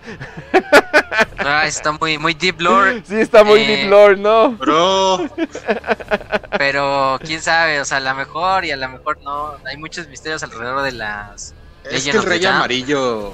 Pero está cabrón. Sí. Para Es que, es que parte sí, porque son demonios leales. Entonces, podemos decir que sí. No, y el rey Para amarillo... que la zanjemos de forma rápida. Bien, bien no han dicho quién es, esa es la cosa. O sea, bien, bien no se ha confirmado su Se identidad. supone que ya sabemos, Se pero supone. no sabemos. Se supone. Entonces, eh, Pero a lo mejor puede haber un, un, cambio ahí en el plot twist. Entonces, ya saben cómo es Warhammer. ya saben cómo es Navnet. Sí, es más, eh, creo que no sabes, Raz, y te voy a decir en el chat. Eh, espera. Lo, lo que acabas de leer. Eso es un rumor grande que ahorita se está dando. No lo, no lo voy a decir aquí. No lo voy a decir aquí. No quiero, no quiero echarlo a perder. Sí, es como, oh, por Sí lo he escuchado, ¿eh? Sí lo he escuchado. Sí lo he Es como que pero... obvio por los colores Sí, sí, sí. y todo eso, pero bueno. Eh, TTS nos mintió, pero bueno. vamos a eh, vamos a seguir Rafael Oroz que está con el Jesús con el drip. Tiene el drip, chingada madre. Pero bueno, eh, dice un primarca custodes morirían igual que lo haría un humano normal al ver el tercer ojo de los navegantes. Eh, no, no, obviamente los, Nah, los Mucho más primarcas fuerza de no. voluntad. Ajá, sí, o sea, mucho más fuerza de voluntad, sobre todo en custo más que nada un custodes. Eh. Entonces no está cabrón. Ni un primarca, mm, no. Creo que Magnus desayuna ojos de tercer ojos de navegantes, o sea, no mames. De navegantes. así en cereal, güey, así, mmm, qué rico. Desde lo exportan desde Santa Terra este cereal. También eh, Ramón SG pregunta que, por Dios santo, siempre que veo SG, mi adolescencia fue muy rara. Nada más pienso Suicide Girl. Entonces, es muy rara. Sí, perdón. es- o sea, ya lo veo nada más así. Pero bueno, que siempre se pregunta sobre la vida cotidiana y la neta me gustan. Pero dicen, ¿puedes heredar tus cosas o lo poquito que llegas a hacer se va directo a las barcazas del imperio? Sí y sí. Puedes heredar O tus sea, cosas. es de ambos. sí. Sí, O sea- si eres de las élites, sí. Sí, o sea, si tienes cosas, Pero... usualmente si tienes cosas, si tienes eh, algo más que sea las cosas básicas para vivir, sí, puedes heredarlas. Y también, lo poquito que tengas, también se va al imperio. También eh, hay un impuesto eh, sobre lo que estás heredando. O sea que hasta la muerte cuesta en el imperio.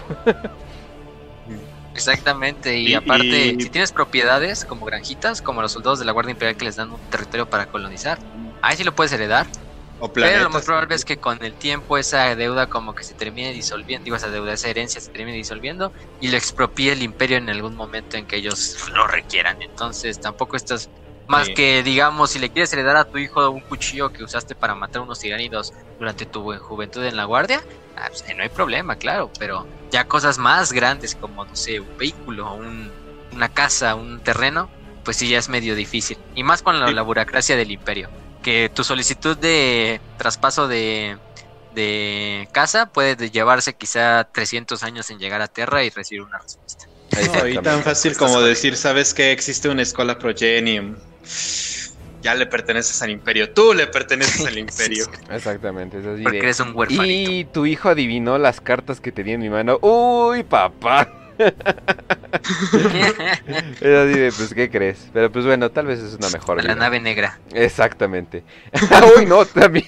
es cierto, también puede ser. Sí, no, directo a la nave negra. O sea, sabemos muy bien que el imperio no, no piensa en los niños. El imperio no piensa en los niños. Sí. Como el buen Eisenhower, de hecho, él se lo llevaron las, las barcazas negras al principio de su vida por ser. Psyker. Entonces, quién sabe si volvió a ver a sus papás, pero lo más probable es que no. No. Entonces, Definitivamente. Eh, también dicen. eh, ah, a ver, eh, nos dieron varias. eh, vamos a tratar de contestar dos rápidas. Digo, como no vamos a tener un episodio eh, seguramente la siguiente semana, entonces eh, vamos a darles un poquito más de lo que usualmente les damos. Dicen, ¿qué opinan de. ¿Qué opinan que la casa avanzar de Necromunda parezca tener tecnología más avanzada que el Mechanicus? Lo que pasa con Necromunda es de que hay un chingo de tecnología rondando por ahí que es de la época oscura de la tecnología. la Archeotech. Ajá, entonces, de hecho, hay un rumor, y lo estaba leyendo y si tienen total razón, dicen que hay un jefe de pandillas que podría ser una inteligencia artificial. Y es como, oh por Dios, eso es como que algo muy grande, pero sí, definitivamente si empiezas a unir puntos es como, oh por Dios, definitivamente podría pasar. Entonces, esa tecnología es tecnología increíblemente poderosa. O sea, estamos hablando de eh, poder detener los trajes de los Space Marine. Poder, o sea, imagínense la, la tecnología que podría ser, ¿no? O sea, estamos hablando de inteligencias artificiales tan, o sea, pero tan, tan inteligentes que literalmente pueden ver cómo puede pasar un evento de 100.000 maneras de y como que prepararse para las situaciones. O sea, estamos hablando de afectar cómo va el tiempo. O sea, e- es literalmente brujería. O sea, o sea, no solo, bueno, ahorita lo ven literalmente como brujería. Por eso también es la época oscura de la tecnología. Pero es tecnología muy avanzada que ni siquiera la gente de Necromunda sabe qué pedo. Pero si pueden tantito lidiar con esa tecnología, obviamente le van a ganar al Mechanicus, que el Mechanicus no tiene, eh, bueno, tiene una limitación muy grande de que no pueden inventar Sobre nada. todo porque no pueden innovar. Está prohibidísimo en el mecánico. Sí, digo, eh. Y- sí, digo, no, no, no les informen de los primaris, ¿verdad? Pero hijos de la chica. bueno, tal vez Pero es... Cole se puede salir con la suya. Sí, exacto. Porque tiene unos, unos huevos de acero que nadie. Unos huevos literal gigantes. de acero. Unos huevos gigantes, o Sí. sea, porque el güey es enorme. ¿Alguna vez has visto su cola? sí, exacto. Tiene una De cola. hecho, de hecho, de hecho camina como si fuera sobre una. Así que trae. oruga o algo así. En realidad, en realidad es como el capítulo de ese South Park donde el, el Randy Marsh se mete los, microondas y empieza a brincar sobre ellos. Así es Belisario Cole. Y Y también... así todas, las- todas las tecnos sacerdotisas. ¡Qué huevos! Pasas- Y también, eh, vamos a dar una extra, que sería, ¿cómo? eh, este de aquí viene de K-Jam, ¿verdad? Ah, ok, K-Jam me cae súper de huevos. Eh, K-Jam 2003, ay, mi vida, seguramente nació en el 2003, pero bueno. Siempre me da una- un amor cuando veo así de, ah, no sé qué 2005, y es como, ay, nació en el 2005, puta madre, ya me siento viejo, pero bueno. Dicen, eh, ¿cómo es que los caballeros imperiales llegaron a servir casi casi un capítulo de Astartes con su iconografía y todo? Híjole, eso es para, va para un episodio de ellos. Es Y- que, bueno, se lo dejamos para un Sí. episodio de los Caballeros Imperiales y de Titanes, que ya estamos también Oh, sí. calentando el horno. Este, lo más, lo más importante de eso es que a veces están relacionados los dos tipos de, de- están los dos tipos, perdón, es que abierto. Pero los dos tipos de eh, capítulos, tanto de capítulos de Astartes como, bueno, son capítulos, son más bien casas de caballeros imperiales, que están relacionados por tradición, pues, de guerra. O sea, a lo mejor sirvieron durante la Gran Cruzada o cosas así. Entonces, a la larga, ese capítulo solicita la ayuda de esa casa imperial, digo, de caballeros, de manera, pues, este, muchas veces en la guerra. Entonces, lo que pasa es que es tanta la fusión o tanto el- la amistad entre el capítulo y esa casa que llegan a como intentar sincretizar colores, heráldicas, cosas así. Pero no es que nunca una casa imperial se subordine a un, a un capítulo de Space Marines. De hecho, podemos decir que incluso tienen un rango parecido en cuanto a jurisdicción imperial. Entonces, simplemente es más como una asociación temporal, una asociación de cortesía, de, ah, no, pues nosotros vamos a mandar a nuestros caballeros, como lo hemos hecho durante los últimos 70, los últimos 7000 años, ¿no? Entonces, Por eso llegan estas madres. Hay elites buenos, ¿quién lo iba a pensar? Pero bueno. Sí. Sí, pero curiosamente solamente las que están en guerra. También- Las que no están en guerra son las corruptas. De hecho, ¿eh? La, Exactamente. la- la guerra limpia muchas cosas. ¿O qué Eh, nos querrá decir Game Workshop? mm, ¿Quién eh, sabe? ¿Quién sabe? También, eso me gustó, no mames. En una pelea de vencidas, ¿quién que, por cierto, de, ven- pues sí, de vencidas, de fuercitas, como le llamamos aquí, Sí, sí, sí. ¿quién cree que gane un servidor, un servidor o un esquitari? Para simplificar, ¿quién consideran que tiene más potencial de fuerza? Un esquitari, pero por mucho, o sea, puta madre, un esquitari. A menos que sea un servidor de carga, no sé, imagínense. Ajá, o sea, El no. que, el, que el servidor o sea, ese de Olanius Pius, ese sí, pues, eh, literalmente era una mano como una grúa, entonces ahí ya. Sí, realmente un servidor que- los tira el viento, o sea, o sea, no, o Sí. sea, no, no son, o sea, pues literalmente ya no, ya no hay nada ahí, entonces no son como que Es, muy es que los complicados. esquitari están a nada de ser servidores, o sea, si lo piensas. ¿Sabes qué? Me acabo de imaginar a los servidores, o sea, los servidores que son como grúas o vehículos. No sé si vieron Thomas y sus amigos, que literalmente eran trenes con caras humanas como pegadas. Así son los servidores, son máquinas de trabajo en el imperio. Imagínense Tom y sus amigos, a Thomas la locomotora, este, y sus amigos como servidores. Así básicamente es un servidor máquina, un servidor de, de carga. Sí. Por cierto, Una esta, máquina con una cabecita humana. esta la contestamos más que nada porque es el ping-pong y un besazo al ping-pong. Eh, dice, si un Space Marine le hace el sexo a una humana, ¿qué pasa? No hay registro absoluto de ¿Qué sexo. pedo? No, no, no, pero ojo, no hay registro absoluto de los Space Marines teniendo sexo con humanos, eh, ya sea de manera heterosexual, homosexual o, o lo que tú quieras. Probablemente la humana va a decir, ¡ay! Y ya, ¿no? O sea, obviamente le va, obviamente Se le va- infartar obvio- obvio- en obviamente, acto. obviamente le gustaría, pero no. Al parecer Games Workshop ha sido como que lo ha tenido en secreto todo esto, o sea, todo esto como headcanon de cada persona de lo que pasaría, pero eh, inclusive hace un, un tiempo decían de que no tenían pito, o sea, de que literalmente se los cortaban en el proceso, pero no. Al parecer sí tienen pito. Son estériles, creo nada más. Ah, o sea, son- Simplemente no pueden alcanzar erecciones. Ajá, es, a lo pero mejor sí, sí la logran, pero Ajá. muy difícil. Pero aparte no va a salir nada, entonces no hay peligro de. Creo que es el mejor método anticonceptivo ser Space Marine. ¿no? Ajá, exacto, entonces como que... No, sí, pero eso de que... Como que no se... O sea, no, no se ha dicho bien bien. No sé si Games Workshop como que dice, no mames, no, no, no podemos hablar de tanto esto. A pesar de que hablamos de Slanesh como un chingo. Oye, ¿ya terminaste de narrar el, el ritual que le hicieron a Horus para que se convirtiera al caos? Sí, sí, sí, sí, sí. Le metió un sacrificio de un puerco, le metió un montón de este sangre. Oye, ¿y qué vamos a decir sobre los Space Marines y si tienen se- No podemos hablar de eso, Eso, güey. eso es tabú.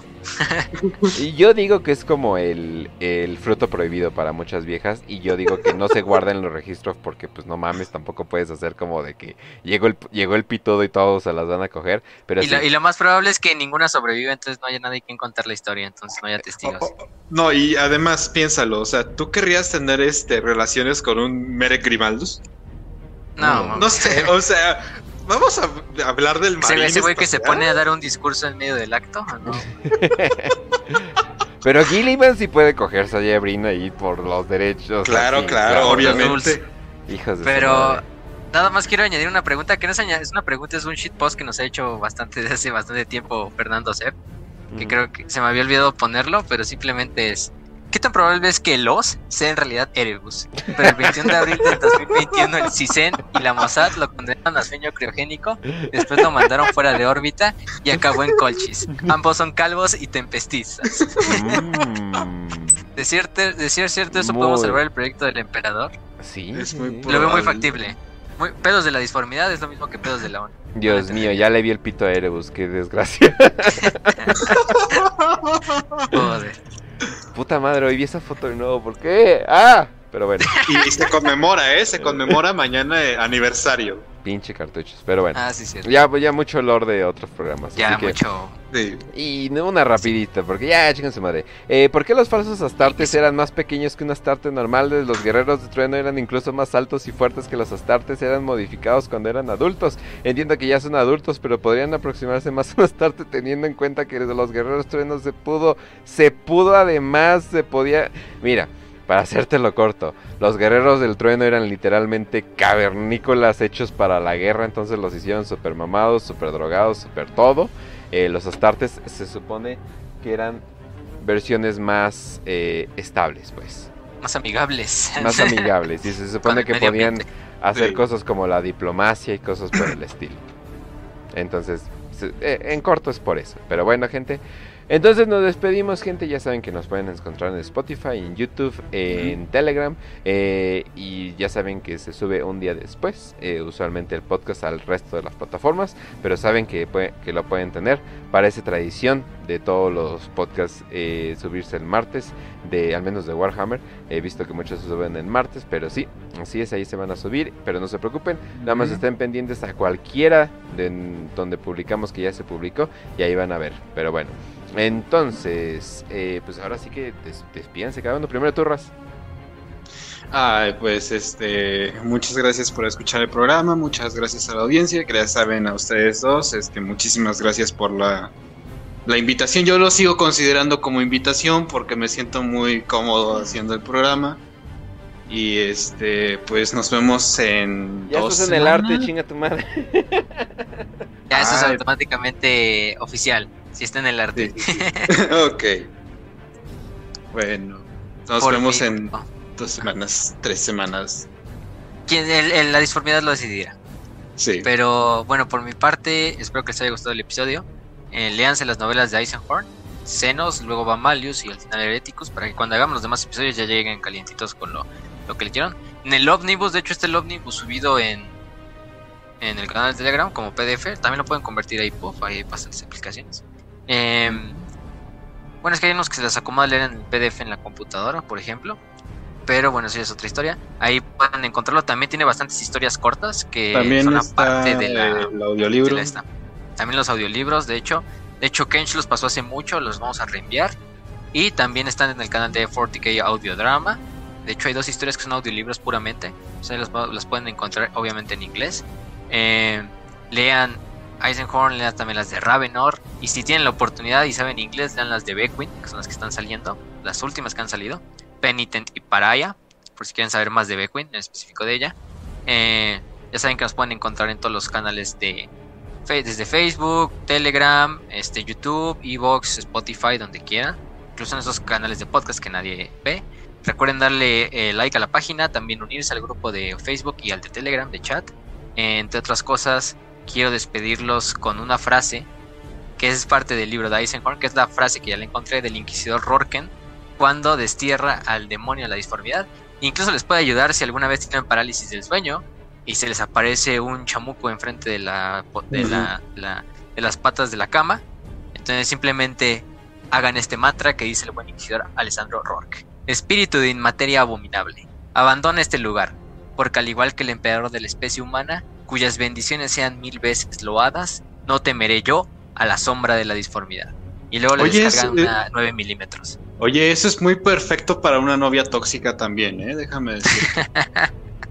Exactamente, para una e-girl que se les quiera declarar y ustedes no lo quieran, que tenga pedos mentales, eh, utilicen esta frase del gran inquisidor Alessandro Rorken, o Lorken, no sé cómo lo pueden encontrar por ahí.